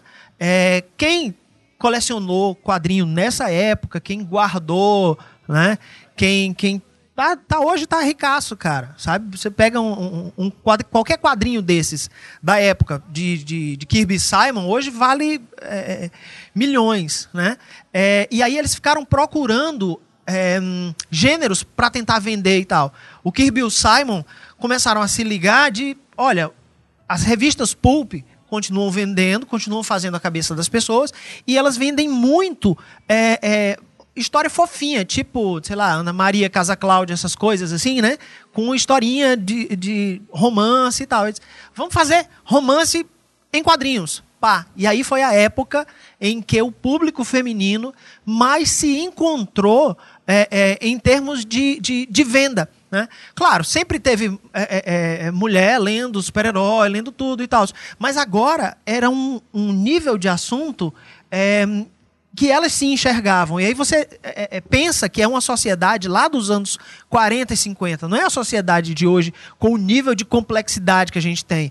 Era um universo bem mais simples. Né? E, a- e pós-guerra, a gente tem também a, a propaganda de, de alguns tipos de produtos culturais de retorno da mulher à casa, né? Por causa do... A gente tem o We Can Do It, né? Que é a ideia da, da mulher que sai para trabalhar na indústria enquanto o homem está lutando na guerra e uma vez que a guerra termina e o homem volta para casa há uma forte tendência cultural de criação de produtos culturais que querem que a mulher retorne à casa E, né? e a gente coisa que pode depois vai influenciar inclusive o Comic Code Authority Isso, a gente tem que pensar, inclusive, 50. que muitos homens não retornaram, né, cara? Então tinha muita mulher ali, né? Sim. Ansiosa por produto, ansiosa por, por ter o seu espaço. E, e- e foi uma época que, historicamente, elas começaram a é, é, é, fazer, realizar as suas conquistas sociais e tal. Foi mais ou menos nessa época, pós Segunda Guerra Mundial. Pois é, e aí, né, tipo, os quadrinhos de romance fizeram um sucesso tão estrondoso, assim, criado por eles, que eles... A a primeira revista de quadrinhos de romance foi essa, Young Romance. Em dois anos tinham mais de 500 revistas sobre quadrinhos de romance, assim, Young Love. Era da mesma editora, também feita por eles. E também buscando esse mesmo público, esse mesmo estilo de história. Tá vendo por que, que a gente não pode falar só de super-herói quando fala de Jack Kirby, cara? E aí é, é, é bom a gente lembrar também que ele mexeu com crime, com terror, é, com psicodelismo. é, e mais na frente vocês devem falar de mais coisa louca aí que o Jack Kirby fez. Pois é, nessa época a gente também tem esse quadrinho chamado Foxhole, por exemplo, que é um quadrinho de guerra feito por eles dois. Esse Police Trap, que é um quadrinho que era feito. que a, a propaganda do quadrinho eram histórias reais de crime, eram meio que inspirados em nas páginas criminais do jornal, eles escreviam histórias baseadas nisso, histórias. Era como se fossem crônicas, no caso. É, crônicas contadas pelos próprios policiais, assim, eles tinham essa vibe no quadrinho. Isso é uma influência bem grande do Eisen, né? Também. Sim. Isso é a cara do Eisen, fazer essas Sim. crônicas, con contos, a paleta de etc. cores ó do, é a cara do, do Spirit né também É, e aí o quadrinho deles que foi muito também polêmico na época, né, foi esse Fighting American, que eles estavam putos com o Capitão América ainda sendo publicado pela Marvel, na- que não era Marvel na época, acho que era Atlas Comics. E aí eles ficaram meio indignados, o, Capitão América estava botando os caras pra escrever, os caras pra desenhar, e eles não estavam recebendo mais pelo personagem, eles estavam meio com raiva da Timely Comics, da Marvel, né? Então eles decidiram, ah, vou fazer o nosso Capitão América aqui. E eles fizeram uma cópia, assim, cl- claríssima do Capitão América. Acho Que é o uniforme do Capitão América que é a cara desse uniforme aqui é mesmo que tá vendo Exatamente. Tem um negócio legal. Se você, ler, se você for ler o Fighting American, é irado. É divertidíssimo. E tem várias outras coisas por trás dessa história do, do Fighting American, chama outras curiosidades. Ah, nos anos 90, ah, o, o Rob Liefeld, adorado pela galera, pela galera, né? Amado, né? Há uma grande muitos. tristeza que a gente né? vai acabar o Smash esse mês. A gente não vai fazer um Smash sobre Rob Liefeld. Essa é Não, a mas ele grande vai ser tristeza. citado hoje aqui com A grande honrarias, tristeza- né? É, ok, ok. O- Então vamos fazer honrar o mestre, né? Depois que a, a, a Marvel fez um negócio, acho que era Rebirth, um negócio assim, né? Os, os heróis renascem e tal, né?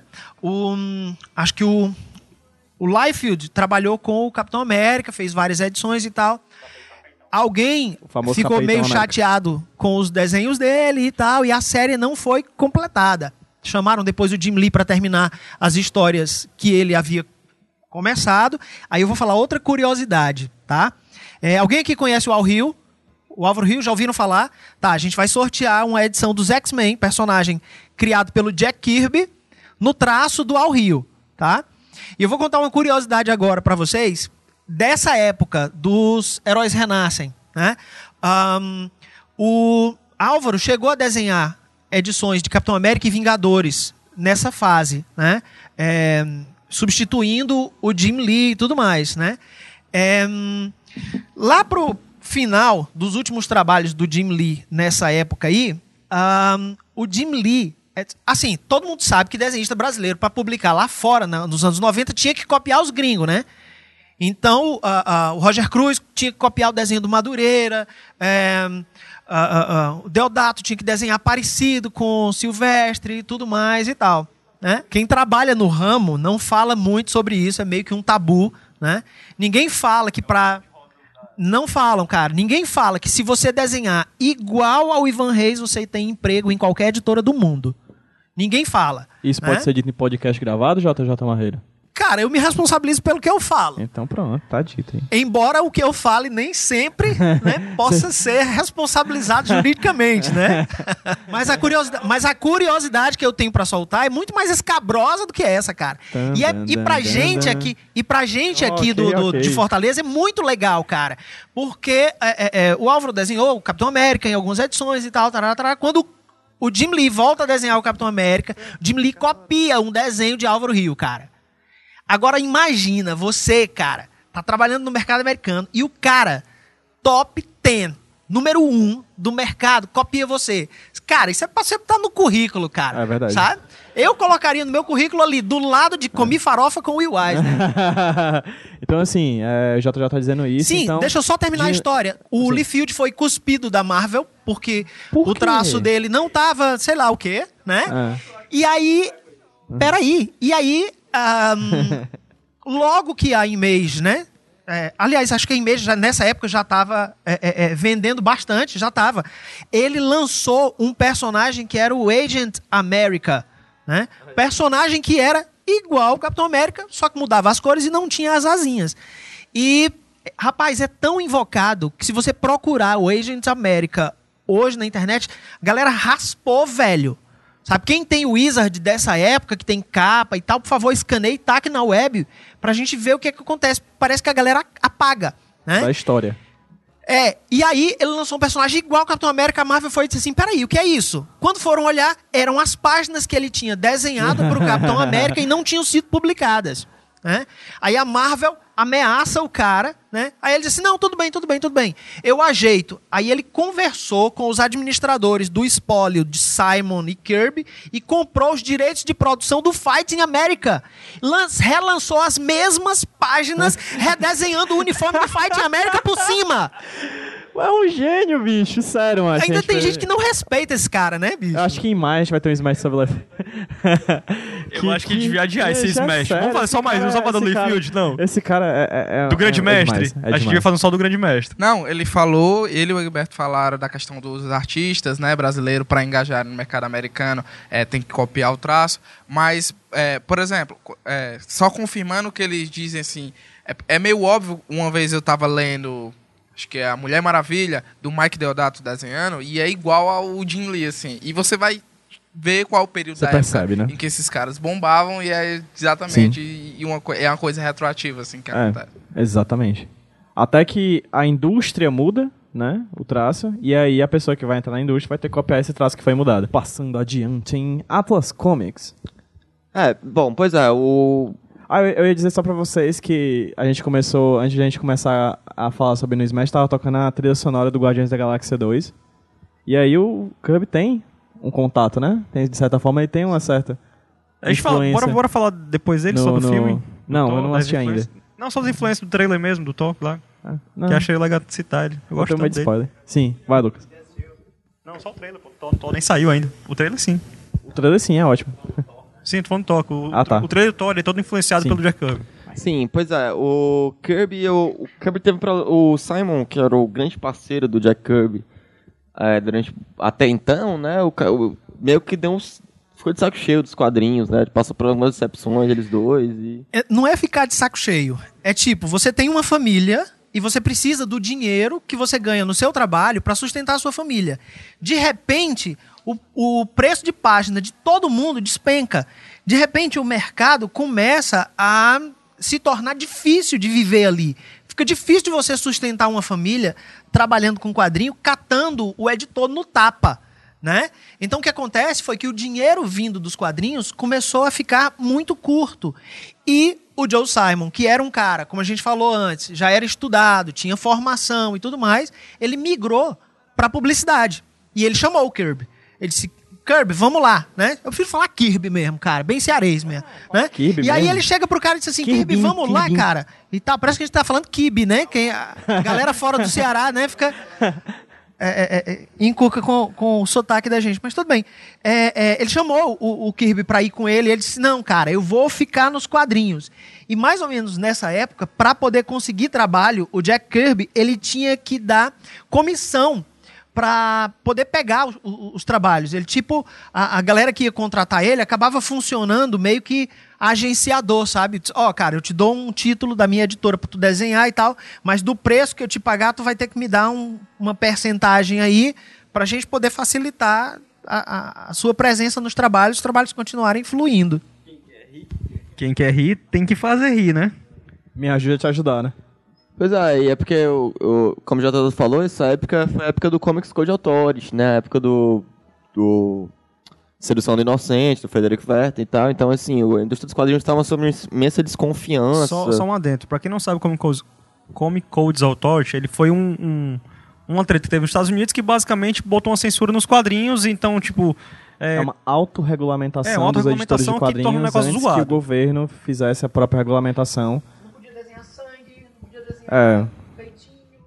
Podia desenhar cenas de crime, etc. É, a gente já falou sobre isso algumas vezes em vários do Smash, mas é porque basicamente os anos 50 são época de muito conservadorismo nos Estados Unidos, na época de, de terror anticomunista e tudo mais, então tem todo o backlash feminista, então você tem vários um conservadorismo crescente durante os anos 50, né? E por exemplo, na questão da delinquência juvenil, que cresceu bastante durante essa época, começou a ser muito colocado em voga e as pessoas nesse ambiente de extremo conservadorismo relacionavam a partir do trabalho, principalmente do Frederick Werther, a, relacionavam a leitura dos quadrinhos, né, com o, o- a delinquência juvenil, porque muitas muitos dos delinquentes juvenis leiam quadrinho, mas basicamente qualquer juvenil, de qualquer jeito, lê quadrinho, porque to, as crianças na época e os adolescentes liam muito quadrinho, então não tinha uma, uma correlação, uma causa muito muito evidente, mas ainda assim fizeram associação e os quadrinhos passaram a ser muito perseguidos e, e existia esse é, todo esse clima na indústria de que realmente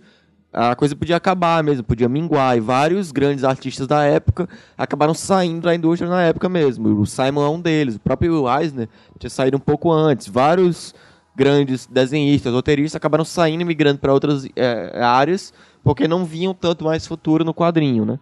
Eu não sei se vocês conhecem é, Jerry Lewis e, e Jim Martin. Eles têm um filme chamado Artistas e Modelo, e Artistas e Modelos, que retrata exatamente essa época de produção de quadrinhos e tudo mais.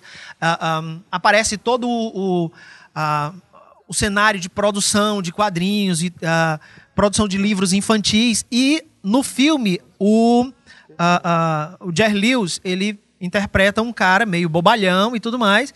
E os repórteres vão fazer uma matéria na TV, uma, tipo uma mesa redonda, e chamam o, o Jerry Lewis, né, para representar o leitor médio norte-americano de quadrinhos. Só que o Jerry Lewis, quem já, vê, já viu o filme dele aqui, né? Sabe que é uma espécie de, de Jim Carrey dos anos 50, né? Então ele era um cara totalmente abobalhado e tal. Então, e isso para os jornalistas foi é, é, é, é como é que a gente diz? A fome e a vontade de comer, né? Que eles É. pegaram um cara que era o idiota que eles queriam mostrar para as pessoas que lia quadrinhos, né? Essa passagem no, no, no filme é meio vexatória, apesar de ser muito engraçada. Bem estereotipado, né? É, o entretenimento, no geral, ele foi caçado, né? Você tem, tipo, a, a Betty Boop é um personagem que morre nessa época, né? Ah, eles têm a questão da sexualização e aí eles meio que cerceiam né, a, a produção e o último episódio dela é meio que um, ela morrendo, né? Ela deixa de existir.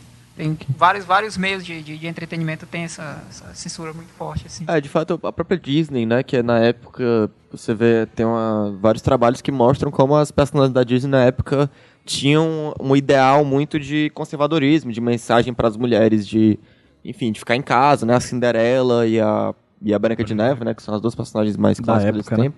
É, tinha toda a coisa de trabalhar em casa, de querer achar o príncipe e tudo mais, enfim. Então, é tipo, é uma época de muito conservadorismo e, os- e o- a indústria dos quadrinhos percebendo que ia ser perseguida, que estava sendo perseguida, é, a maneira dela de controlar isso foi botar um código de conduta, né, que tinha que seguir várias regras para não causar polêmica, né, que é Comics Code Authority. E aí isso matou vários quadrinhos de terror, vários quadrinhos de crime que não, que não conseguiam sobreviver com essas determinações colocadas, né. Enfim, é, o que importa pra gente aqui, nesse tema especificamente, é que o Jack Kirby era um cara que ele não conseguia fazer outra coisa além de quadrinho, o coração dele tava com quadrinho mesmo, assim. Então, mesmo sendo chamado pelo Joe Simon pra trabalhar com publicidade, por exemplo, ele, não, eu vou continuar trabalhando com quadrinho. E aí continuou trabalhando de tudo que aparecia, assim, tudo que aparecia pra ele, ele tentava fazer. E uma, uma editora que nessa época tava precisando de trabalho era a Atlas Comics, na figura do Stan Lee, né? Que nessa época quase todo mundo da editora já tinha se mandado e quem sobrou foi exatamente o cara que era o, o office boy nos anos 40, né? No começo dos anos 40. Então que ele ele tava. Que ele tinha raiva, né? A época quando ele É, saiu que da, ele- da que ele- Timely. tinha tido uma briga com o com o Jack Kirby antigamente, mas que agora tava mais tinha passado o tempo todo e tal e, e como o Stanley tava precisando de desenhistas e o Jack Kirby né? precisava de trabalho, ele aceitou trabalhar de volta para Atlas Comics, desenhando principalmente histórias de monstro, né, que era o, o grande filão da, da empresa na época. Alguns personagens que depois viraram é, personagens do, do universo de super-heróis da Marvel surgiram aí, tipo Fing Fang Fong e o Groot, né, que é o que do Guardiões da Galáxia, embora a versão dele original seja muito diferente E verborrágica falava mais do que o seu Groot, né? é, ele falava mais do que eu sou Groot somente. E as capas eram muito parecidas, né? As histórias eram muito parecidas. Você sempre tinha. É a coisa que a gente vai falar no próximo slide. Sempre tinha essa coisa do monstro no centro e as pessoas indefesas correndo. Enfim, você tinha todo uma, um espírito muito parecido dessas histórias. O Homem-Formiga é dessa época também. E o Homem-Formiga ele saía em revista de monstros. É, não. A gente vai. Pode passar o slide?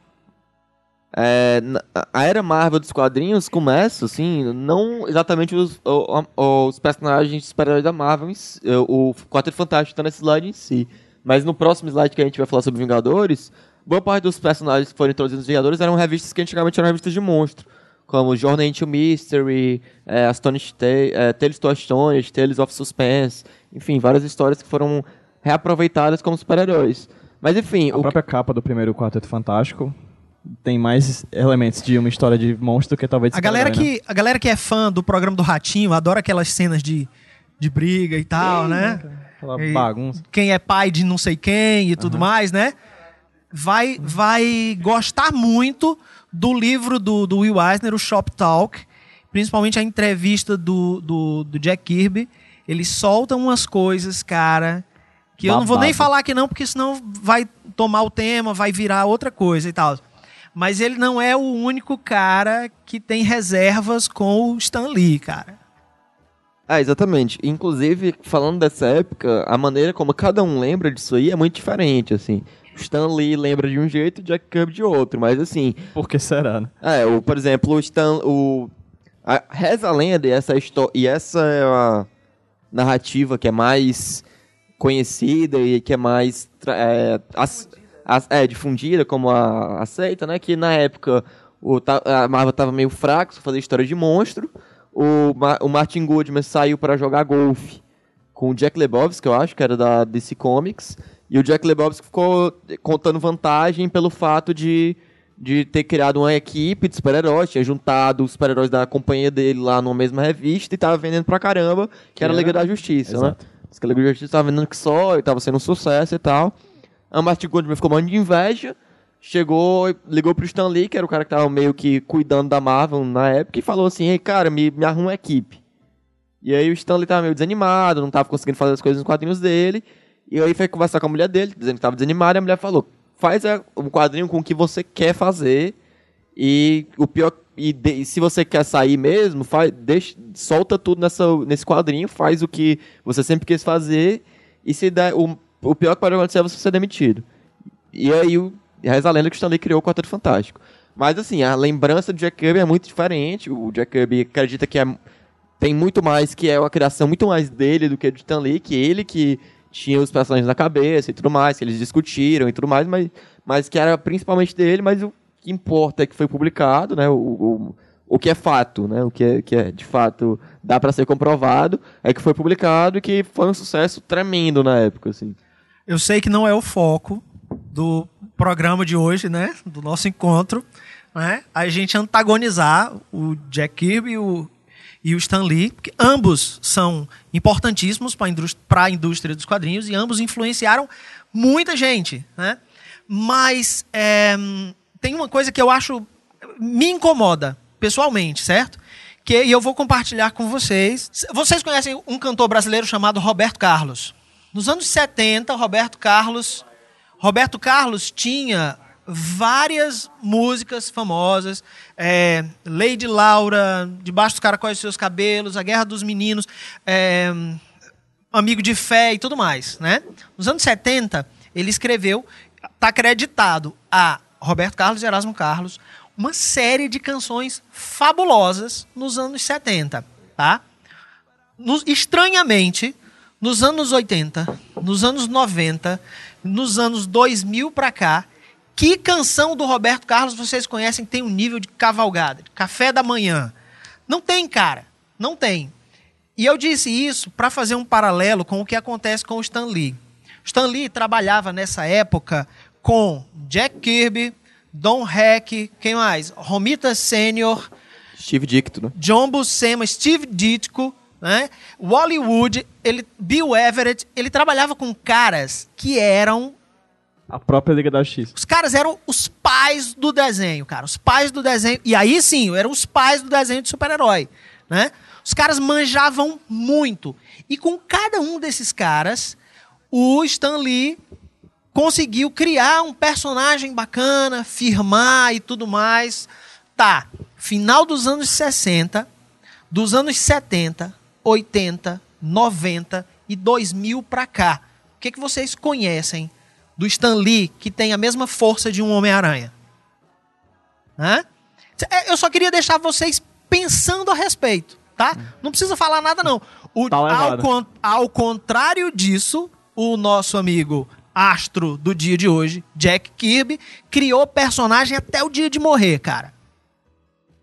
Encerro o meu caso. É, um detalhe que nessa época os quadrinhos não saíam com, com a criação, como coautor o Jack Kirby, era só a criação do Stan Lee. É, Tem esse está- detalhe apresentado por Stan Lee, né? É, e No livro do Will. Eisner, tá? O Jack Kirby fala um negócio que ele diz assim: olha, quem colocava os créditos nas histórias era o Stan Lee. Justamente, é, eu li uma, uma- um livrozinho, eu não sei se é Roberto Guedes, o nome do. É Roberto Guedes, do Stan Lee, e eu lendo ele, eu li há uns quatro anos atrás. partidário ao E eu lendo o livro do Stan Lee, eu tive essa percepção que quem criava as coisas mais era o Jack Kirby do que, Imagina, do que né? ele, assim. é. E o livro, assim, é até muito bonzinho, assim, com o Stan Lee, e, tipo, eu, já- eu já tive essa percepção. Foi daí que eu meio que me, desmisti- me desmistifiquei, assim, muito do Stan Lee. É, nessa entrevista com o Will Eisner no Shop Talk, o Jack Kirby chega a dizer que o processo era muito que o, ele fazia o roteiro, ele fazia o desenho, e o Stan Lee fazia os balões e os recordatórios, né? Escrevia os diálogos e tal. Era o Marvel Way, né? É, é, o Stan Lee, ele chegava, como ele era... Ele cabeçava diversas Eu, histórias, eu né? reli, eu reli essa entrevista anteontem. é, ele fala o seguinte: é, Ele o Jack Kirby usa as- essas palavras. Eu não sei quem es- escrevia, mas eu punha os balões nos desenhos. Os, ba- a- a- a- os balões que iam ah, no final, que eram publicados, não era o meu texto. E o Stanley, ele lembra, de- ele conta de maneira diferente, né? Ele conta que ele escrevia o argumento, que realmente era um argumento conciso, mas, enfim, tinha o esboço de uma história, e que o Jack Kirby depois pegava esse esboço e construía a história mesmo. O que é fato é que realmente o Stanley escrevia muito pouco, que, enfim, que a maior parte do que as histórias eram mesmo, do que era feito, era, saía da cabeça Jack Kirby. Mesmo que o Stanley de fato escrevesse alguma coisa, não era, ele não escrevia um roteiro, pelo menos no- em- nos termos de que nós temos hoje em dia, né, de uma coisa mais elaborada. Podia ter uma ideia, mas quem desenvolvia as ideias do, do Stan Lee, no mínimo, no mínimo quem desenvolvia era o Kirby, porque era ele que, que o, que, eh, enfim, tem vários... Não, Tô é, adorando o Jota, o Jota faz a Não, própria... não foi só com o Jack Kirby, o próprio Steve Ditko com o Homem-Aranha e o Doutor Estranho, você vê que a percepção era mais do Steve Ditko, bem mais do que o Stan Lee, né? Assim, Não, exatamente. ar- até porque o Stan Lee não era que desenhava, né? Era ele que criava o visual. É, eu, eu acredito, né? Que acredito que era o desenhista em si, o artista, então eu, eu acho que era, era muito mais do deles do que do próprio Stan Lee. Eu acho que o Stan Lee ele só dava assim meio que o viés para onde teria que se encaminhar, né? Porque no próprio livro Stan Lee ele dizia que rolava muita briga para onde eles iam decidir que que que para onde o rumo da história ia levar. Acho que era mais esse papel de, de editor assim, se em tomar decisões que o Stan Lee ele era mais participativo e onde ele tem o mérito dele Claro, de é. fato. Assim. Isso é uma coisa que eu ia dizer. Se não é querendo pagar de isentão, mas já pagando, um cara que chega e diz o direcionamento de um personagem também é importante, né? claro. É, Pode crer. Pra caramba. Mas, ok, aí fica as questões, tipo, talvez. Quem, fica, quem ficou muito curioso e está aqui hoje é, a respeito justamente dessa fase da criação do Quarteto Fantástico e tudo mais, essa edição que vai estar no sorteio logo mais do Tocha Humana. O nome da revista é Tocha Humana e Namoro, olha só a comédia. Né? Da editora Block, né? tem histórias justamente dessa época, né? da, dessas primeiras parcerias de Jack Kirby e Stan Lee. Pois é, tu falou do Steve Ditko, é, exatamente. O Ditko, ele também era um cara que tinha um estilo muito próprio, assim. Ele, se você for ver, assim, na época, os trabalhos do Ditko e do, e do Kirby tinham uma, tinham uma, uma sintonia muito diferente. Não parece que são feitos pela mesma pessoa, sabe? No sentido de que o, o Stan Lee faz, roteirizava, né, no caso, os dois, ou pelo menos é dito que, que ele era o que ele fazia. Mas se você for ver, o trabalho do Ditko tem toda essa essa ah, uma coisa meio paranoica, meio claustrofóbica, uma coisa um desenho meio estranho, né? Aquela coisa enquanto o do Jack Kirby é essa coisa explosiva de de ação, de dina- dinamismo, assim, super diferente. Mas também não é, não, não é para dizer também que o Stan Lee era só um aproveitador. Claro que ele tinha Claro, a, tem essa sua, importância. A sua importância, mas realmente... Só que é ele que aparece nos filmes hoje. É, o negócio é que o Stan Lee, ele é ca- caracterizado como o criador da Marvel, quando realmente tinha muito mais gente também Exato. por trás de tudo isso que, que não recebeu o mesmo crédito, né? É Mas- basicamente, mas, é, assim, só, dar uma. Isso, isso é uma coisa que é muito comum em várias indústrias. Por exemplo, o JJ exemplificou aqui na música, aqui no Brasil, nos Estados Unidos, por exemplo, na área da informática. O Steve Jobs é justamente que é o Stan A Lee pra Apple aí. é o Steve Jobs, né? É. Então, assim. não, você até as criações dele. vinculando, Ele né? basicamente não criou quase nada. Se fosse for pegar a história, ele não criou quase nada. Ele basicamente roubava ideias ou, ou fazia qualquer Sim. ator e dizia que era ele que criava. Assim, era uma coisa até relativamente comum na época. É, que, que o trabalho que é a coisa do marqueteiro também, né? Que é, uma coisa muito forte no É Stan o showman, né? A ideia do, do cara do Taxa de Ferro. Mas Sim. enfim, o que... Só pra ganhar um pouquinho de. Só pra constar, falta meia horinha, então é bom a gente só dar uma. Beleza. Pois é, só, só falando um pouco sobre a importância do Quadrinho Fantástico, por que que esse quadrinho foi tão impactante, assim, na época. Primeiro que se a gente for ver essa capa, né, ela tem muito menos a, em comum com história de super-herói que tem em comum com história de monstro, né? Você vê que os personagens, eles, se eles são superpoderosos, que na época as pessoas olhavam pra capa e nem sabiam dizer direito se era isso que estava acontecendo de fato, eles parecem muito mais com problemas pelos seus superpoderes do que, de fato, é, estando conseguindo fazer proezas, enfim, que sejam benéficas para si. E esse era o tom do quadrinho, né? Você tinha um tom de super-heróis brigando entre si, super-heróis é, em conflito com seus superpoderes, né? Os- o- familiares também, né? é, você tinha um, enfim, um tom assim que era muito, muito, muito distinto do que os quadrinhos estavam acostumados a ter, né? Super-herói.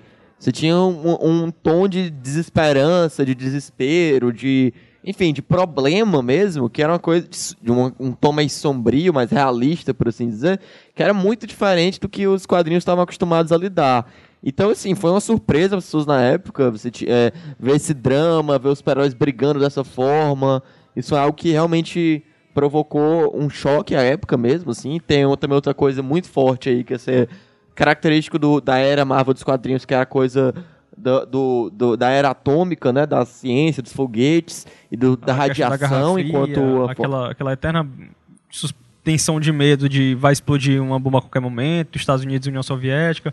É, e também tinha um detalhe que o quê? É, era um quadrinho que ele fez o que o, o Capitão América fez na Segunda Guerra Mundial. Ele falava com, com a realidade momentânea. É. Porque o que que é o Quarteto Fantástico? É um grupo de quatro pessoas que sofreram um acidente e tem um problema. O tocha humano. O, é, uma família, por exemplo, coisa. Tipo, ele é um problema ele sabe que nunca vai reverter. Então, é aprender a conviver com isso, é tirar o melhor proveito disso. E que é justamente a questão que estava ainda um pouco daquela depressão pós-guerra, ainda se, se perpetuou durante um tempo. Então, eles tinham muito disso. Tipo, a gente tem um problema e aí o que a gente faz? A gente aprende a conviver com ele, tira o melhor proveito dele. Então, o Quarteto Fantástico fazia muito isso. Era, era, era um Coisa que a grupo... Liga da Justiça já não era. A Liga da Justiça era tipo assim, era um negócio muito. Eram deuses, era uma coisa muito Eram distante. intocáveis, Eles né? não tinham problemas, eles, só- eles eram soluções pra tudo, só É, isso. o, o Quatro Fantástico, e aí cria-se a, a fórmula Marvel de que é super-herói, é que os, os super-humanos, eles são muito mais humanos do que super. Isso. Né? Tipo, eles têm uma tendência muito mais a ser humanos e, e os, os superpoderes são ocasionais, Uhum. né? É, se você for ver, os super-heróis eles foram criados nos anos. Final dos anos 30, começo dos anos 40, né? A maior parte deles, na era de ouro dos quadrinhos. Que era uma época de extremo ufanismo nos Estados Unidos, uma época de guerra, né? Uma época onde, de recuperação da autoestima. galera tava no- loucona, assim, velho.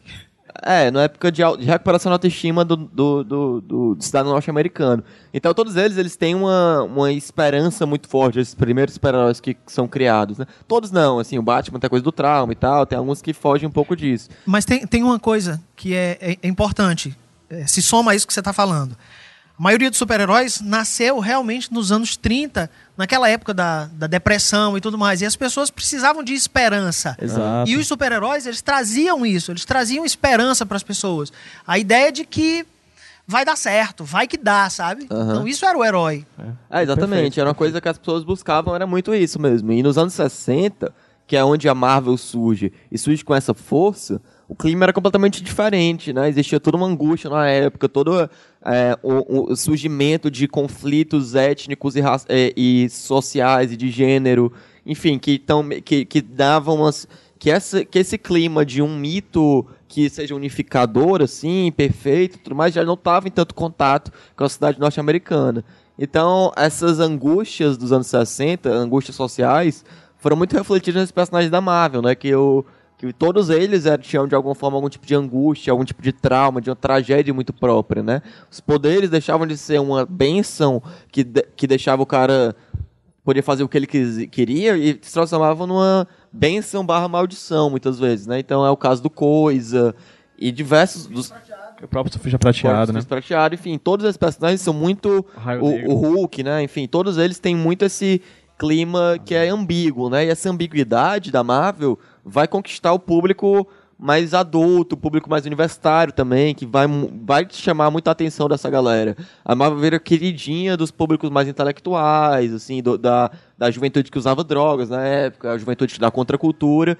Enfim, a Marvel vira muito isso, assim. Então você vai ter, nessa época, todos com essa parceria de Lee e Kirby, criação do, em, em sequência de, do Hulk, do Homem, de, do Homem de Ferro, do Thor, todos eles, e todos com algum tipo de ambiguidade. O Hulk com o médico monstro, o Thor era coisa do também do, do cara que é, batia o. Enfim, tinha o doutor lá, que era manco, né? O Donald Blake. O Quarteto Fantástico hoje em dia é um grupo assim muito maltratado, tanto pela editora quanto os próprios leitores novos que, que rebelam justamente por não ter, sei lá, uma obra por, por conta de filmes, sei lá, animações, ele é muito maltratado, mas a partir dele que o universo Marvel Claro. veio a ser o universo Sim. Marvel, né? Vários personagens vieram do, do, desse, do título, né, em si, que, Sim. que corroba, corroborou com o que é hoje. O jeito Marvel de fazer super-herói nasceu ali, né? O embrião É, tem, tem uma coisa que quando eu, era, quando eu comecei a ler é, quadrinho, um site que eu acompanhava era o Comic Book Resources, não sei se alguém conhece, CBR e tal. CBR. E aí é um dos maiores sites sobre cobertura de quadrinhos. Eles tinham um blog lá que fez a eleição das melhores comic runs, né? Que são fases no quadrinho e tudo mais. E aí eu fui vendo lá e tinha, tipo, Sandman tava em terceiro, aí tinha, sei lá, Watchmen e tal, vários assim. E a primeira era exatamente Quarteto Fantástico de Lee Kirby. E na época eu não, não me ligava por que, que era tão importante. Mas hoje, depois de ler e tudo mais, é porque o universo Marvel, não só né, também nas questões sociais, mas a própria coisa universo cósmico deles, enfim, a gente mostrou aí na página anterior, você tem, tem o Galactus, você tem os Inumanos, tem o Pantera Negra, os Skrull, enfim, eles criam o, toda uma, uma, mitologia mesmo do universo a partir do, do, do, do Quarteto Fantástico, né? Porque eles são os exploradores, eles saem viajando e tudo mais. Então acaba que o Quarteto Fantástico cria a base de todo o universo Marvel. Eu, recentemente eu, eu vi uma pergunta essa clássica, eh, você prefere Marvel ou DC? E eu sempre respondia mais DC, ou então não importa e tal. Mas eu eh, Nessa vez eu respondi Marvel porque eu pensei, pô, por causa do Jack Kirby. Porque o Jack Kirby, através do Quarteto Fantástico, ele criou as bases de um universo mesmo todo. Então, tipo assim, você tem todo o universo criado a partir da imaginação de um artista fantástico que é, buscou esses temas cósmicos e mitológicos de uma maneira realmente muito única, né? E além de tudo isso, uma coisa que também é importante falar sobre o porquê o sucesso da Marvel da época era também o dinamismo do traço do Kirby, né? Que é essa coisa que a gente falou no começo, que ele era um brigado, brigava na rua e tal. Ele trouxe para os quadrinhos um pouco também essa coisa, de, esse senso de briga de rua, esse senso de. Se eu tenho quadrinhos do Kirby que você vê, tem, sempre tem uma explosão, sempre tem algum tipo. Os, os, os personagens sempre em movimento. Tem uma, tem uma coisa que até o JJ pode falar, que é, é o escorço, né? Que não é exatamente é criado no quadrinho, mas que é a ideia de profundidade, muitas mãos postas em primeiro plano com o personagem em segundo plano, né? Isso no, isso no sempre existiu nas artes plásticas, né? Não sempre existiu, mas é, um, é, uma, é uma coisa que vem desde da, do, do Renascimento, etc. Mas aí o Jack Kirby traz para o quadrinho essa ideia do, da profundidade do escorço, né? Da mão que quase sai e vira 3D. O, o, tem um depoimento. Deixa eu levar ali pro. Como é seu nome? Teu nome? É o Egberto. Fala aí, Egberto. É que talvez o, o, fato dele ter trabalhado com animação tenha Sim. aumentado isso, né? Na Perfeito. animação você exagera muito o movimento para dar importância para aquilo. Perfeito, a teatralidade né, do movimento, né? Tem um documentário sobre o Jack Kirby, é, em que, se não me engano, é o Walt Simonson, que fala que o Jack Kirby ele desenhava um mesmo personagem em um mesmo desenho em três tempos diferentes. Então a mão estava num tempo, o, o, o eixo do corpo estava no outro tempo e as pernas do personagem e, e, e todo o outro resto estava no outro tempo. Então é, é, ele meio que reinventou o uso do escorço para dentro dos quadrinhos. Já que a gente está falando isso, um, quem desenha história em quadrinhos é, estuda uma maneira de ajudar o leitor a entender a imagem que ele está vendo naquela página. Né? É, os bons desenhistas de quadrinhos é, têm estudado Jack Kirby e têm aprendido muito com ele, porque ele era mestre nisso. Ele coordenava, assim como o, o, o Joe Kubert, ele coordenava muito bem a orientação da leitura das poses dos personagens com os cenários guiando a cena de um quadrinho para o outro ao longo da página inteira. E ao final da página ele sempre tinha uma puxada. Ou ele dava um ponto ou ele puxava para a próxima página. É, a, a, a página do Jack Kirby ela é meio que musical né? e se a gente fosse comparar é, é, ele sempre trabalha com, com, com, com, música, né? Com música pop e tal. O Jack Kirby é um cara que ele sempre trabalhou no ritmo ou do heavy metal ou do punk rock. Né?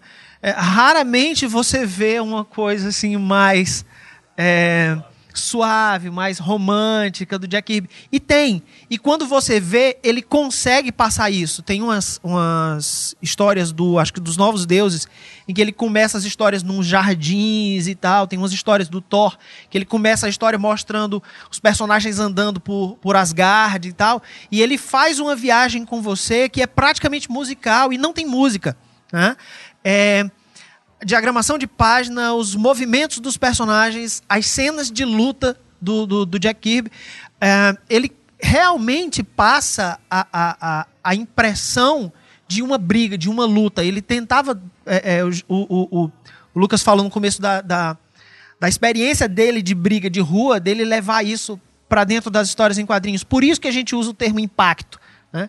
É, é, não- acho que até hoje ninguém conseguiu desenhar tantas páginas de impacto quanto o Jack Kirby. Já que eu falei de impacto e etc, eu queria dar uma falar de uma curiosidade sobre a história do nascimento das splash pages, né, e das e das full pages, né, aquelas páginas em que você tem um desenho só na página inteira. O Jack Kirby foi mestre nisso, foi um dos caras que usou muito bem esse recurso. Mas ele fazia isso por dois motivos. Primeiro, porque funcionava, né? E segundo, um desenho só na página toda é uma grana mais fácil. E você ganhou- acelera a produção. algumas horas de trabalho aí, né? Você acelera a produção para poder fazer as suas cinco páginas naquele dia. Ou não quando ele faz aquelas absurdos de uma splash page dupla, quádrupla. Tem, tem uma coisa, eu não sei se vocês botaram nos slides, o Jack Kirby ele foi precursor em várias coisas. Uma delas foi trazer a fotografia para dentro dos quadrinhos.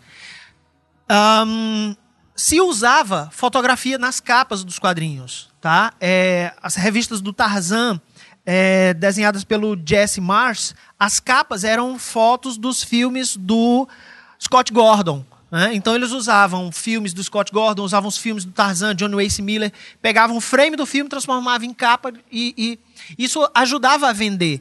Né? É, é, acho que era um recurso até interessante de fazer hoje se as histórias dentro tivessem a ver né, com os personagens da- das capas. Porque você pegar o Thor do cinema, botar na capa da revista do Thor, você vai né? decepcionar muita gente, né? Porque Sim, o que está dentro é totalmente É diferente da, da, da, da capa.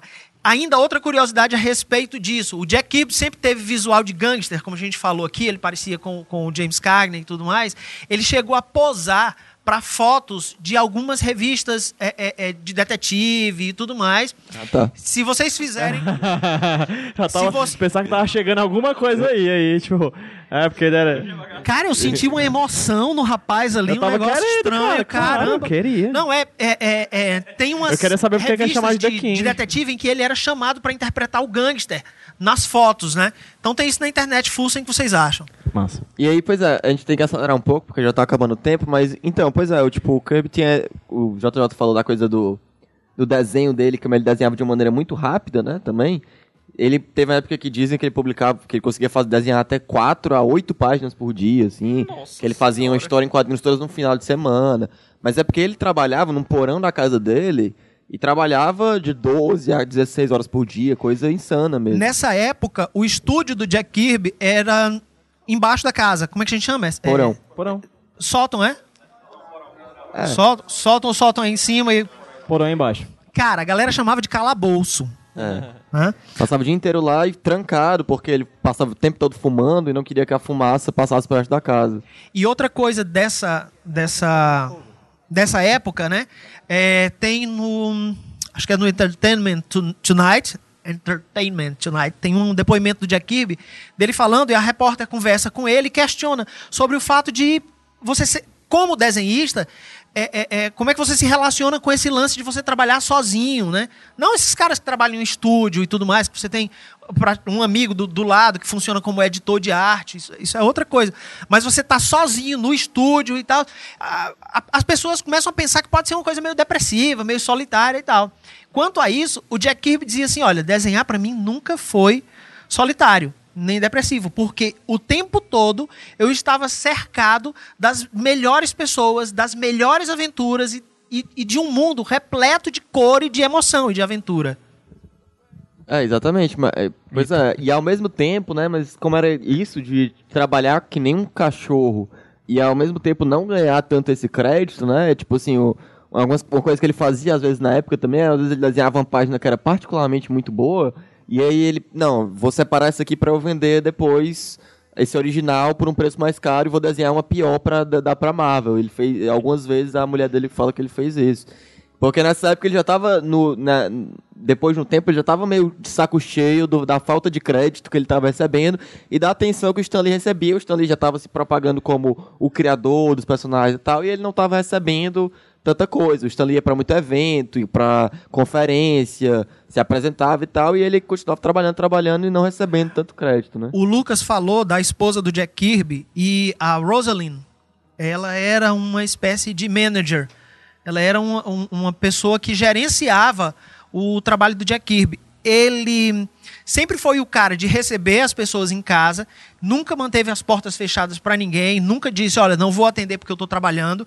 É ao contrário disso, todos os depoimentos que você vai ver da galera que era fã, que era criança naquela época, que foi visitar o Jack Kirby, ele recebia, é, é, é, é, assim, mandava, ah, trazia lanche e ficava conversando e tal. Ele só perguntava assim: olha, você se importa de conversar comigo enquanto eu estou desenhando? E aí ele ficava fazendo páginas e páginas e a galera ali conversando com ele e tal. Eu me importo, me importo que Quem- você faça. Quem, Eu vou ficar aqui babando. quem conheceu o, o, o Álvaro Rio sabe que ele era mais ou menos assim. Ele recebia a galera em casa, sempre de portas abertas, e ele ficava conversando e produzindo lá, cara, Gen 13 e, e- e- e etc, né? O Jack Kirby era, mais ou menos assim.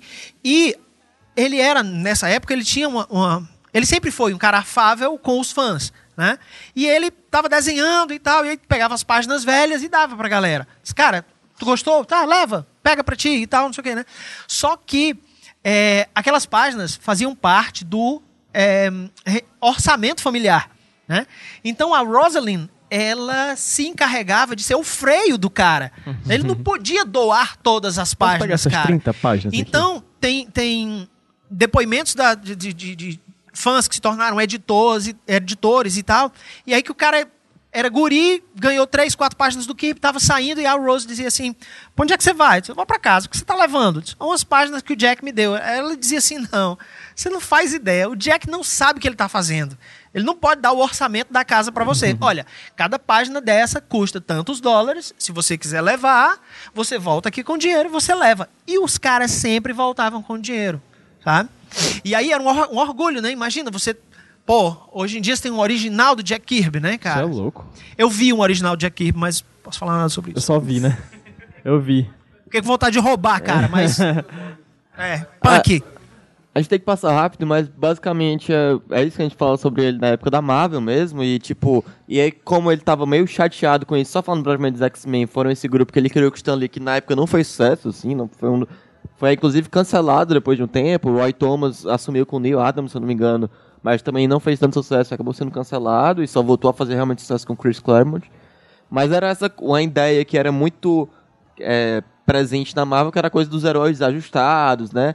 Eles tinham essa coisa de serem odiados, que era uma coisa que era muito nova na época, do preconceito.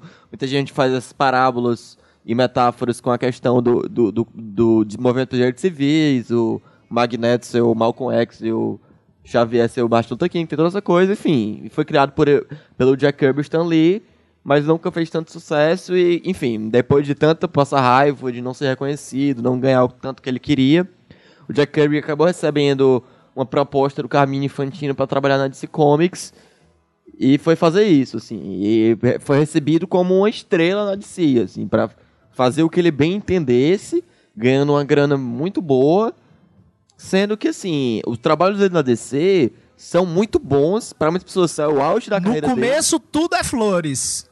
Mas é o tipo da coisa. Não venderam tão bem. Muita gente que argumenta, por exemplo, que os, que os diálogos do Stan Lee eram realmente algo muito é, importante pro Jack Kirby, porque os diálogos dele, muita gente apontou que nessa época os diálogos são muito engessados, muito é, shakespearianos de uma maneira, é, enfim, Faltou o sentimento. é, opular, é, exata, empolado, exatamente. E aí acaba que muita gente não gosta dessa época do Jack Kirby, não, foi, não fez tanto sucesso, ele foi acabando perdendo espaço para DC Comics, na DC Comics, quer dizer, mas durante um bom tempo ele conseguiu produzir livremente, produzir algumas coisas muito boas. Omar, que é um dos mais famosos dele nessa época, Novos Deuses o- e a saga do Quarto Mundo, assim, que é uma coisa... Ele, ele criou essa quarto mundo, tipo, já, já bastante. Kamandi também, é, o o Etrigan, né, o Demônio, Sandman ele fez na época também, enfim, fez muita coisa muito boa nessa época, mas essas coisas não tiveram o sucesso que se esperava do Jack Kirby na DC Comics, né? Só, O o Stan só conta que- adentro. É, alguns personagens, como o Intriga, e eu não lembro quais outros, mas ele tinha os direitos autorais. Ele tinha um- uns royalties desses esses personagens. Ele realmente recebia por eles como deveria, digamos Eu assim. acho que os Novos Deuses também, porque os Novos Isso, Deuses estão Deuses por também. ele, inclusive o Darkseid, não é que é um personagem hoje em dia que é o grande vilão da DC Comics, foi criado pelo, É o- pelo Jack Kirby nos, Tu, na tu saga sabe, do Quarto sabe Mundo. dizer né? quanto tempo eles pass- ele passou na DC Comics, assim? Acho que foi uns oito anos, eu acho. Pois olha, durante oito anos ele simplesmente criou uma mitologia dentro da DC Comics que até hoje, até hoje, todo autor que vai fazer alguma grande saga acaba se remetendo. Sabe, tipo, o cara ele pode ter passado menos tempo lá do que ele passou na Marvel. Mas ele revolucionou a, a, a editora de uma maneira que hoje qualquer pessoa que vai fazer uma grande saga, ele vai acabar chamando os novos deuses. Ou pegando esses personagens como, por exemplo, o Alan Moore que, que taca o, Etri, o Etrigan no, no Monstro do Pântano. Né? O Sandman, que hoje Legal talvez que seja um dos personagens mais incríveis. Ele, ele passeou pela mitologia do Sandman né? antes do Neil Gaiman, alguns anos. Então, assim, ele pode ter feito relativamente pouco em relação às outras editoras que ele trabalhou, sim. Mas ele mudou. O pouco que ele fez, marcou. E marca até hoje, né? Aí foi a época que ele trabalhou mais como autor mesmo, né? Assim, como cara que realmente não só roteiriz que não que tinha o controle mesmo do que ele produzia, não precisava ficar fazendo concessão. Então, enfim, tem, são trabalhos que hoje em dia muita gente retorna para exatamente encontrar a essência do Kirby, que tem muito aí, assim, a coisa da mitologia que ele adorava, a coisa de, de novos deuses, dos super-heróis serem novos deuses mesmo, assim, do, do- que ele gostava muito de trabalhar essa coisa dos super-heróis ocupando o espaço que antes eram dos deuses antigos, mitológicos, que é uma coisa que hoje, que depois de um tempo o Neil Gaiman trabalhou muito, a certo ponto, até em deuses americanos, as coisas de deuses novos Sim. e tal. Então, enfim, é uma coisa, o cerne da, do, do Cub, que é muita coisa de ficção científica, misturada com mitologia, espaço, com mito e tudo mais, tá muito presente nessa época e são obras muito, bo muito bacanas de se dar uma olhada. assim. Quanto à a questão dos novos deuses, como você falou, ele meio que ele continua, vamos dizer assim, algo que ele meio que tinha começado no Thor, né? Então, As pessoas é, assumem, fazem uma semelhança. E aí isso que é encerra no Ragnarok e aí ele meio que reconta a história no, no- com os novos deuses, né? E aí ele faz esse epitáfio.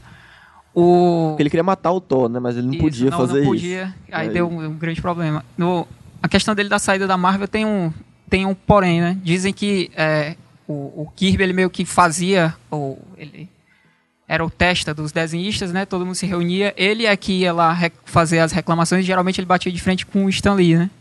E aí é, dizem que ele meio que fazia as- concessões ao Stan Lee. O Stan Lee era o homem da editora, no caso. Ele fazia as concessões na, na esperança de que um dia, quando o Stan Lee saísse, ele fosse o editor-chefe, né? E aí o pessoal diz que foi a grande traição do... do foi a traição final, que aí ele põe o Roy Thomas, né? E não o Jack Kirby.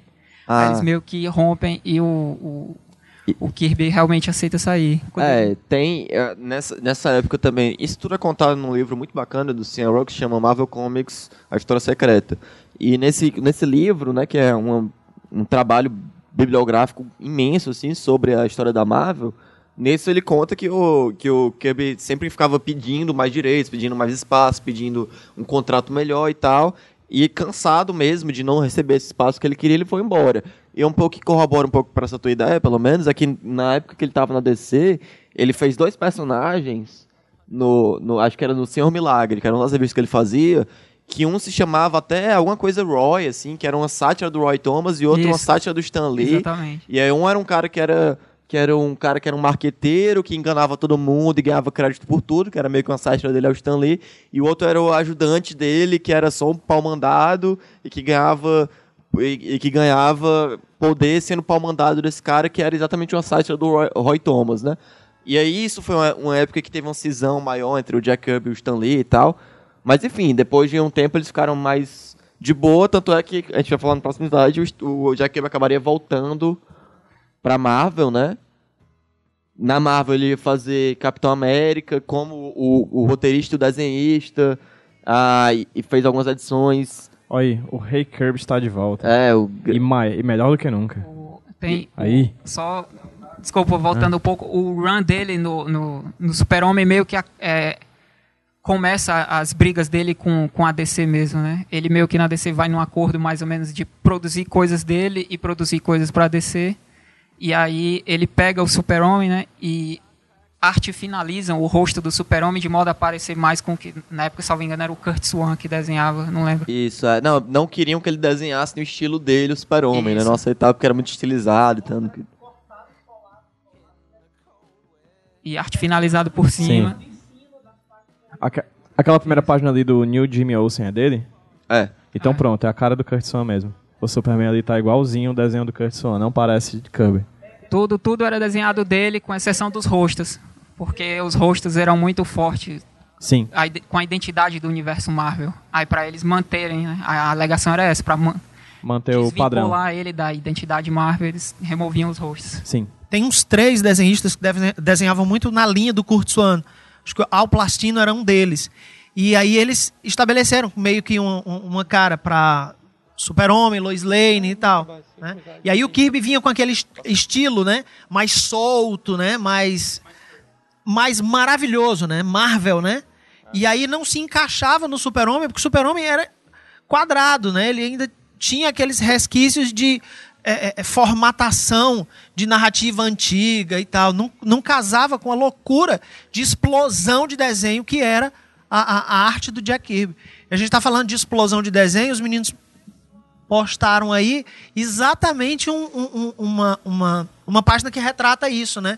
O, o tipo de impacto que faz o, o, o- o trabalho do Jack Kirby no seu olho e, e as, as paletas de cores dele sempre muito vivas, muito cheias de energia e tal. É, tem gente que reclama da anatomia, reclama da maneira como ele desenhava as mãos, da maneira como ele fugia do, do- dos traços acadêmicos. Né? É, o Neil Adams fala o seguinte, e, e- e eu me alio a ele nesse sentido. As primeiras vezes que eu vi artes do, do Jack Kirby, é, eu fiquei chocado. Eu dizia, cara, que coisa horrível, o que é isso, sabe? É, é, o Neil Adams passou por isso e ele dizia: o, o Jack Kirby ele é um artista de tanto poder que você precisa ser educado na arte de ler quadrinhos, na arte de observar a- a- a- uma página de quadrinhos, para poder entender a magnitude e o poder do traço do, do Jack Kirby. No começo eu tinha isso, eu via lá os, os Eternos, via as coisas dele, e eu ficava louco, eu não, eu não acreditava naquilo, sabe? Era, era muito agressivo, era explosivo e tal. Aí depois eu comecei a pensar que aquilo me jogava para dentro da história. E ao mesmo tempo é, é, é, é, jogava os personagens para o meu universo. Né? Os personagens pareciam sair né, das, das páginas. Olha aí, mais um exemplo do, do que a gente está falando. Né? O personagem ele, ele parece ameaçar o limite da, da- do quadrinho, né? o limite das páginas. Ele chega a, a- a ameaçar o mundo real. Você está lendo uma história e de repente você tem a impressão de que a qualquer momento os caras vão sair dali e vai- vão sair no tapa na sua sala. É, e aí é- já é a época da volta dele pra Marvel, né? Que ele conseguiu um contrato muito melhor nessa volta dele, conseguiu o controle editorial dos produtos que ele queria criar. Nessa época ele fez Os Eternos, que é um retorno também a essa ideia de mitologia e ficção científica que ele gostava. Ele gostava muito da ideia também do que é aquela coisa que dos alienígenas visitando a Terra antes de ser a Terra, né? Que é um trabalho que coisa que ele já tinha meio que explorado um pouco com os Cris e e também com os novos deuses, provavelmente com os Eternos, né? E os Celestiais, que era uma coisa E- mitológica dele e tal. E fincou também a mitologia do Thanos contra os Eternos, que, é, querendo não, é o atual grande vilão da Marvel. Então ele fez essa- esse apego, juntou, determinou como é que ele é, o que ele é hoje, como é que ele é, de onde é que ele veio e etc. Ele começou a estudar o universo cósmico que, cósmico que hoje a gente consegue ver, por exemplo, em filmes como Guardiões da Galáxia. Não que ele tenha começado, mas ele expandiu esse É. universo Fincou, cósmico, ele fincou né? esse universo. É. Tem vários depoimentos do Jack Kirby em que ele fala dessa concepção cósmica dele, dos personagens, desse tipo de, de pensamento e desse tipo de mitologia. E ele é, é, é, tinha. Ele era um cara audacioso, né? ele não era só brigão. Né? Ele não lutava só contra as pessoas que eram contra ele ou contra as pessoas que estavam contra os direitos dele, mas ele lu- lutava por conceitos, por coisas mais amplas. Né? E ele queria é, é, criar uma nova mitologia, uma mitologia moderna, em que você olhasse para os personagens e você fizesse referência a, a esses personagens como se fazia anteriormente a Hércules e, e- e- e- Zeus e Aquiles e etc. E é engraçado que ele conseguiu fazer isso mais de uma vez. né? Ele fez isso para DC, fez isso para Marvel e depois fez isso para ele mesmo. Ele chegou a ter é, é, é, uma produção autoral em que ele criou um universo cósmico e tudo mais. Tem um, tem um álbum Não vou lembrar o nome do desenhista que fez, cara, é injusto isso, mas é, é tipo Nova Gênesis, Gênesis, acho que é Gênesis o nome desse, desse álbum. E aí eles, é, é, é, eles reciclaram justamente esse conceito dele de novos personagens, novos deuses, só que esses eram de propriedade dele. É o Kirby Verso, né? Que era chamado até. E aí, nessa época dele da Marvel, as coisas dele também não fizeram tanto sucesso. Ele se queixou muito de ser boicotado pelos editores da época e tudo mais. Ele fez uma adaptação de 2000 antes era o espaço também, que foi uma coisa que, que é muito interessante até, assim, porque ele é um cara que tinha uma... E outra coisa interessante, né, do, do, do Kirby é uma coisa que as partículas cósmicas dele, né, que a galera chama de Kirby Dots, que é exatamente essa maneira dele para representar o espaço e tal, que é uma coisa que é que virou realmente padrão, padrão né? de como fazer espaço. E aí outro quadrinho dele é o Devil Dinossauro, né, o demônio que também é outra coisa que fez tanto sucesso, mas, mas que hoje depois, rola, né? Hoje é... tá com a Moon, é, Moon com, Girl ainda Devil Dinossauro. Né? Hoje... Ele criou o Devil Dinosaur? Devil Dinosaur foi. E aí, mas enfim, ele não fez tanto sucesso na Marvel e acabou tendo que sair novamente, porque o contrato dele não foi oferecido para ser renovado, nas mesmas condições, que eram muito boas pra época. E aí ele foi fazer coisas para si mesmo, né? Pra trabalho independente, trabalhou muito com animação. Enfim, voltou a fazer, fez um graphic novel pra DC, concluindo a saga dele do Quarto Mundo trabalhou nesse desenho animado. Ele foi ele pra... desenhava o Centurions, essas coisas, o Centurions, o Sim, Silverhawks, ele... essas... Foi, foi. O desenho Porra. animado, quem fez o conceito foi ele. Ele publicou esse Destroyer the Duck, também as histórias desse Destroyer the Duck, que era um personagem feito para coletar dinheiro pro criador do Howard the Duck, que é o Steve Jabber, que foi meio sacaneado pela Marvel. E aí ele fez, trabalhou com isso também, que foi uma coisa que deixou a Marvel meio puta na época até. Enfim, ele criou esse Cubverse dele, publicou várias histórias. Ele tem uma passagem, ele tem uma passagem pela Hanna-Barbera onde ele desenvolveu o visual, se não me engano, do Birdman, do Homem Pássaro, uhum. né? E tem várias outras coisas que ele que ele trabalhou e ele trabalhou junto com o Alex Todd, né? E aí você pensa uma empresa que tem os, os caras que vão fazer o desenvolvimento de visual de personagem, tá aí o Thunder foi desenvolvido Jack Kirby e, e, e Alex Todd. Né? Dois monstros do desenho, cara. Dois caras que influenciaram, acho que várias pessoas que, que levam o desenho a sério acabam esbarrando no trabalho desses caras. Ok, aí a gente chega no último slide, que é sobre o legado do rei. E aí, Jota, eu vou pedir para tu falar rapidamente, por favor, rapidinho, rapidinho. Como o Kirby influenciou o teu trabalho. Eu sei que é cruel pedir para você ser rápido nisso, mas se possível assim, se você puder dar uma resumida como esse, esse cara, o rei, tá. influenciou no que você produz hoje. É, é, eu trabalho com várias linhas de quadrinhos. Eu, eu, gosto de criar muitos personagens. Então eu tenho personagem de faroeste, personagem de aventura na selva, personagem super-herói. O meu maior, minha maior dificuldade era de trabalhar com personagens na linha de super-herói. É, porque eu comecei desenhando fantasia medieval, né? É, é, com personagens inspirados em RPG e tudo mais. É, mas a, a, partir de um determinado ponto, é, eu comecei a ver que é, um, algumas coisas do que eu fazia podiam ser melhoradas se eu pensasse mais longe. E um dos caras que me ajudou a pensar mais longe foi o Jack Kirby. Às vezes até no traço. Né? É, a gente está muito acostumado que hoje em dia a, a, a modinha é o, o desenho mais acadêmico, mais certinho, cheio de detalhezinho e tal. O Jack Kirby, ele pensava o oposto disso, cara. Ele tinha que. Tá, tem detalhe no, no traço do Kirby? Tem. Mas se você olhar uma página dele, ele tem uma velocidade, ele tem uma celeridade. Não dá para ele ficar. É, é, é, tem uma fala dele que ele diz isso. Eu não consigo, eu não posso desenhar unha de dedo de personagem. Não tenho tempo para isso. Eu não tenho tempo para desenhar é, é, cadastro de sapato. Você vai ver as, a, as botas de todos os personagens, até nas aventuras de guerra, ninguém tem cadastro na bota, cara. Não precisa, isso não é importante. E ele dizia assim: eu vou desenhar um tanque, o que eu tenho que fazer é que o meu leitor perceba que aquilo é um tanque. Então eu não tenho tempo de parar minha mesa, abrir aqui e ir atrás de uma referência para saber exatamente como é um tanque.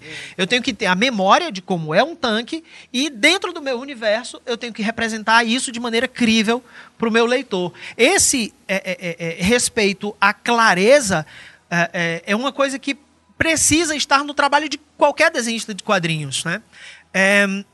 Atualmente eu tô voltando a um personagem antigo meu e um, uma coisa que me ajudou a voltar a esse personagem antigo, que é primeiro, um dos primeiros personagens que eu, que eu trabalhei é, é, é, é em fanzines e tudo mais, que é um personagem de fantasia medieval, é, é o que está me ajudando a voltar a trabalhar com ele é justamente o Jack, o Jack Kirby. Justamente o, o, pensamento do Jack Kirby de questionar as coisas e de, de, de pensar: ah, eu vou desenhar uma série de histórias com o mote do ocultismo.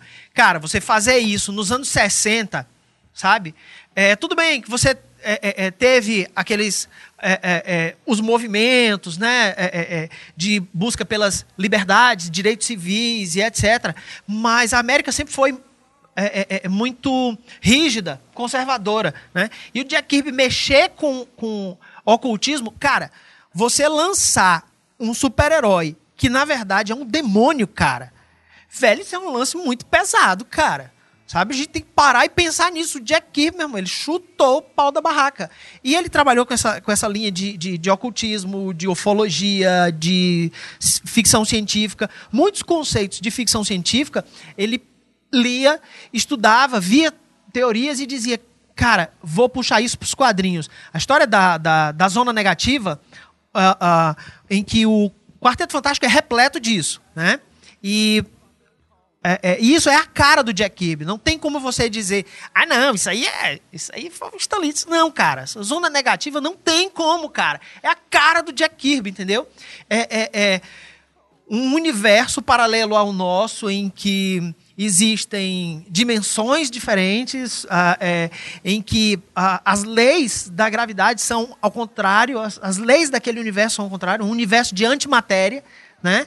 Então ele, ele puxava esses conceitos para dentro das histórias dele e fazia as histórias funcionar e deixava a história palatável tanto para uma criança de 12 anos quanto para um adulto é, é, é, de nível universitário ou o que quer que seja.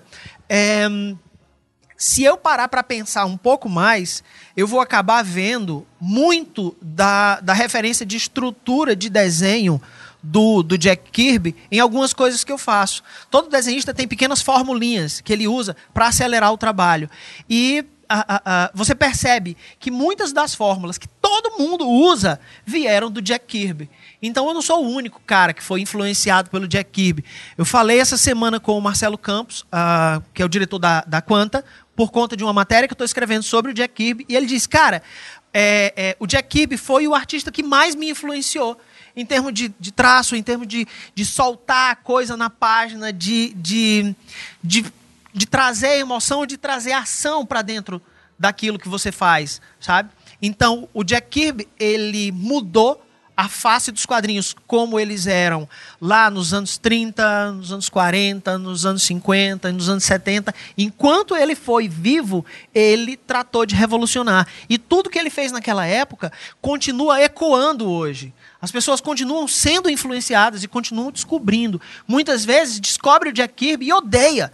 Mas, a partir de uma breve fase de reeducação, você descobre o poder do traço do cara. Eu anotei algumas curiosidades, cara, sobre o Jack Kirby. Uma delas diz justamente respeito aos anos 50, é, quando o Kirby e o Simon estavam procurando o que fazer para vender, e eles fizeram um título chamado The Strange World of Your Dreams, onde eles usaram conceitos do, do Freud e a estética do Salvador Dali para representar o mundo dos sonhos. Deixa eu ver se tem mais alguma outra curiosidade. É bizarro, cara. Ah, cara, é, todo mundo aqui já viu o filme Argo, né? Dirigido pelo Ben Affleck, ah, oscarizado e tudo mais. É, se alguém ainda não sabe, é, o desenhista nos anos 70 que ajudou a um, retirar os empregados da embaixada norte-americana do, do Irã, Irã, Irã, foi o Jack Kirby. É, Pô, cara, o sabia nome que do, conhecia aquele traço. O nome do, do, do, do filme originalmente era Lord of Light, né? Era um romance de Roger. Deixa eu ler aqui que meus óculos estão ruins. Lelasny, é, mas pela CIA foi é, renomeado de Projeto Argo. Né?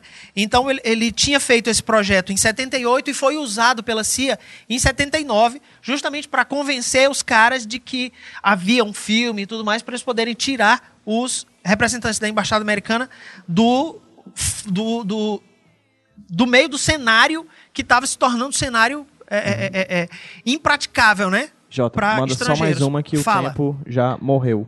Cara, é o seguinte, a mais uma que eu vou mandar é um pedido para vocês visitarem o laboratorioespacial.blogspot.com, tá Safado. certo?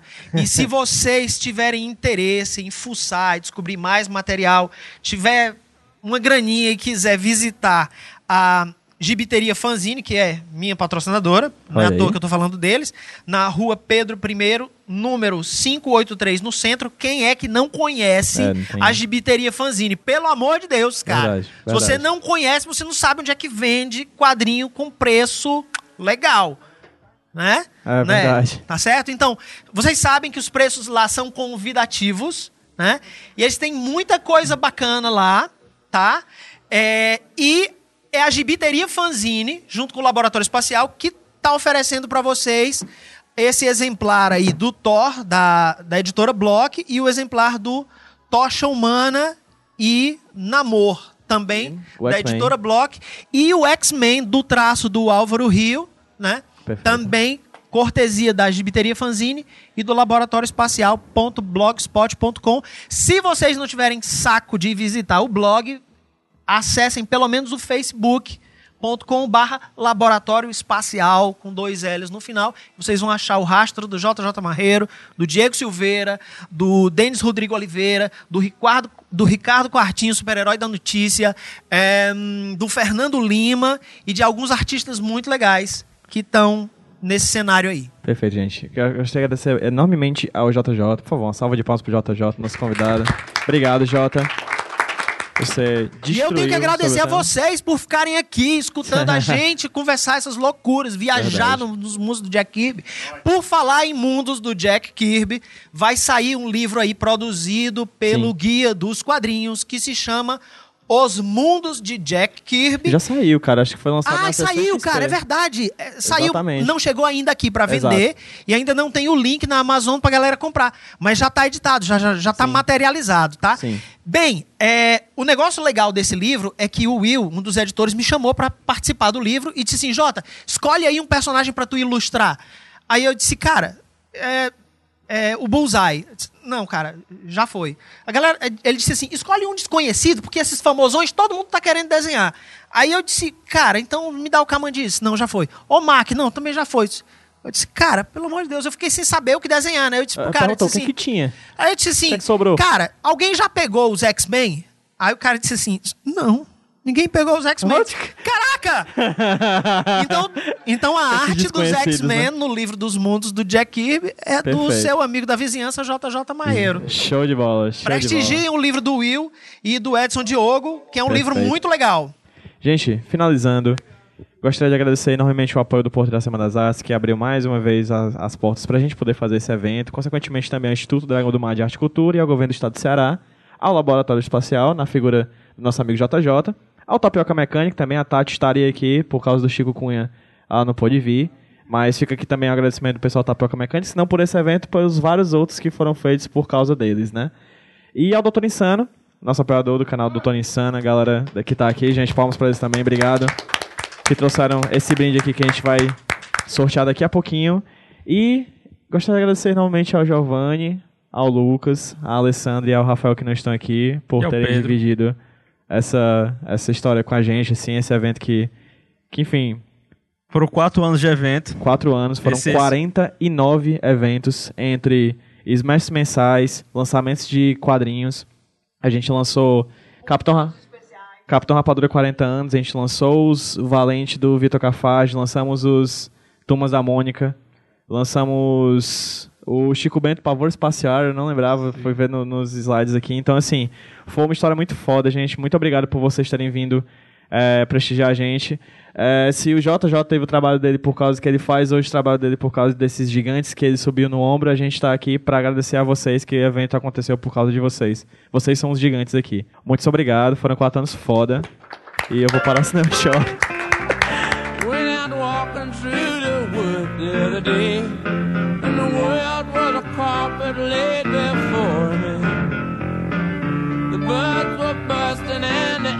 Smelled sweet and strange. seem about a hundred years ago.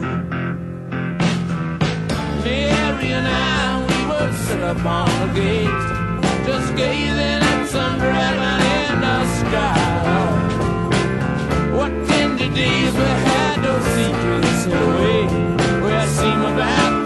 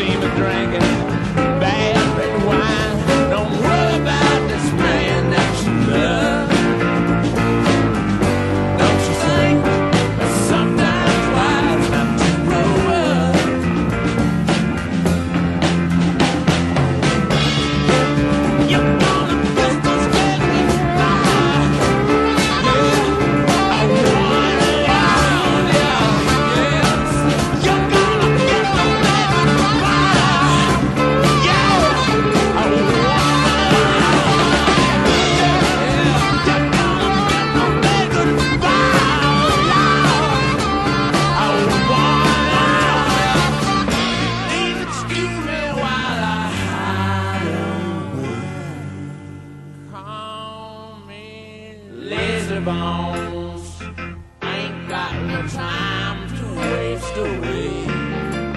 Lazy bones ain't got no time to waste away.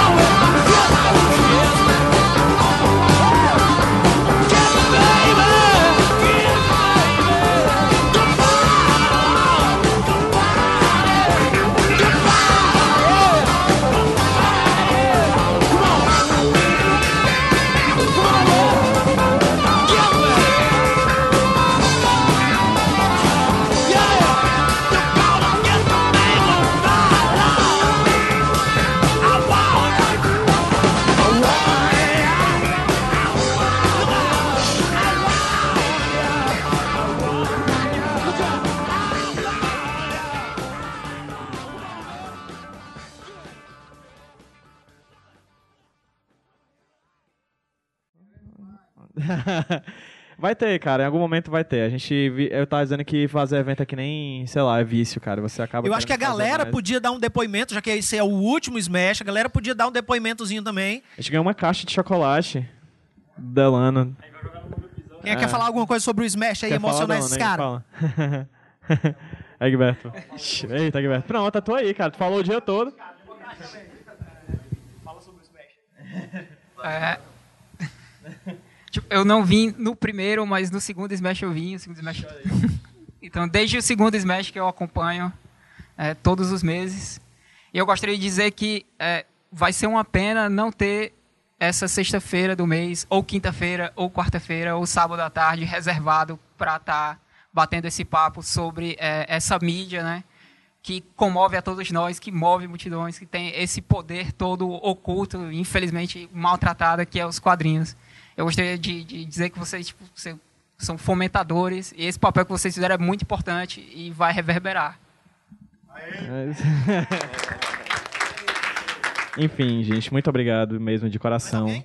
Vou fazer o sorteio. Não, ah, Maria. Opa, com licença. Sabe, vocês É? Ah, entendi, vai. Rapidinho, rapidinho, rapidinho. Eu não conheci o trabalho de vocês, até porque eu não sou daqui do Ceará, eu sou do Piauí, tô passando uns cara, dias aqui por causa da família. Obrigado.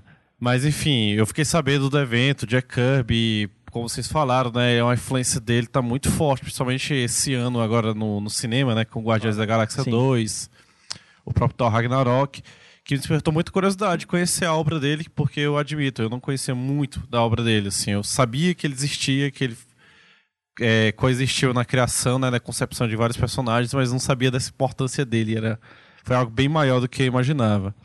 E em relação ao podcast, é muito bom, cara, saber que tem podcasts a nível regional sendo produzidos, é, falando sobre esse tema, né, de quadrinhos que geralmente são colocados assim em segundo, terceiro plano. Muita gente não conhece, não tem acesso a essa- essas informações. E foi bem legal a, a ideia trans, transparecer toda essa história aí. Gostaria que vocês continuassem no futuro próximo para Né? poder acompanhar essa Em algum história. momento volta, certeza. Obrigado, viu? Sim. Eu sei que os meninos vão querer me cortar, mas tem umas coisas que precisam ser ditas, Macho, cara. já tá e eu tô aqui, pra caralho. cara, presta atenção, cara. Vai, vai, eu, fala, sou, vai. eu sou meio mala mesmo, mas tu já me conhece, sabe que eu sou assim. Então, é Opa, peraí, ó, vamos atrapalhar logo geral. Meu Deus, vai, pronto, gente. Vamos fechar a porta da SEMA. Vai, vai. A questão, É. mais, mais uma pedrinha na, na questão Kirby ali, né? É, o Stan Lee, ele se aposenta, né? Entre aspas, dos quadrinhos muito cedo.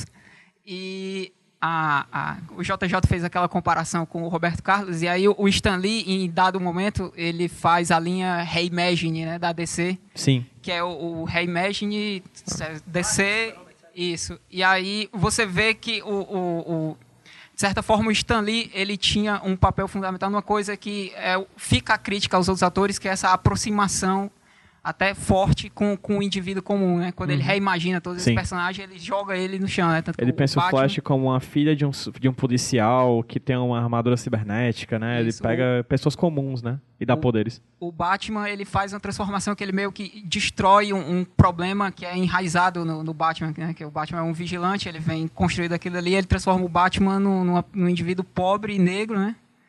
E aí, tipo, você vê o, o papel do Stan Lee ali, e aí fica, fundamenta mais a crítica, né? O Stan Lee Perfeito. nunca mais produziu nada. Enquanto dele, ele, é, quando ele teve essa oportunidade, ele fez coisas que né, já tinha feito, vamos dizer assim. Ele não inovou nada. Nem, Sim, sim.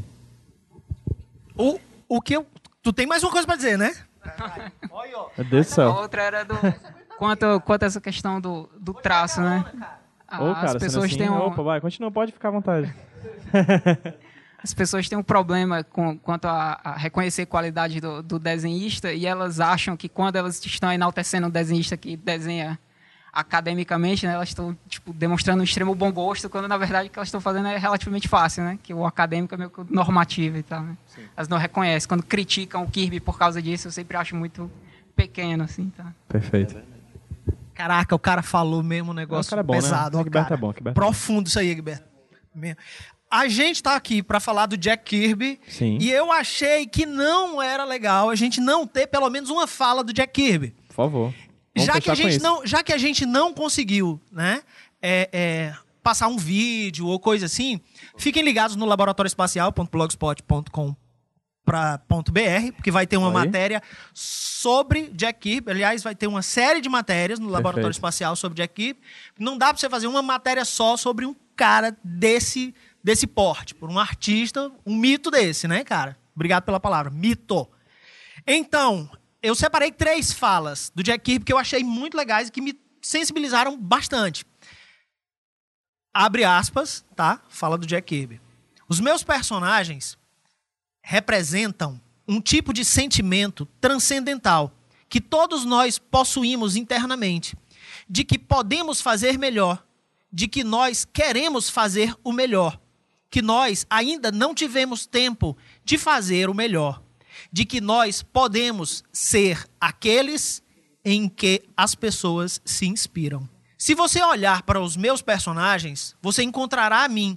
Não importa que tipo de personagem você cria ou produz, sempre haverá algo seu ali. Faça aquilo que você gosta. No caminho, não magoe ninguém e seja o mais construtivo que puder. Fecha aspas, Jack Kirby.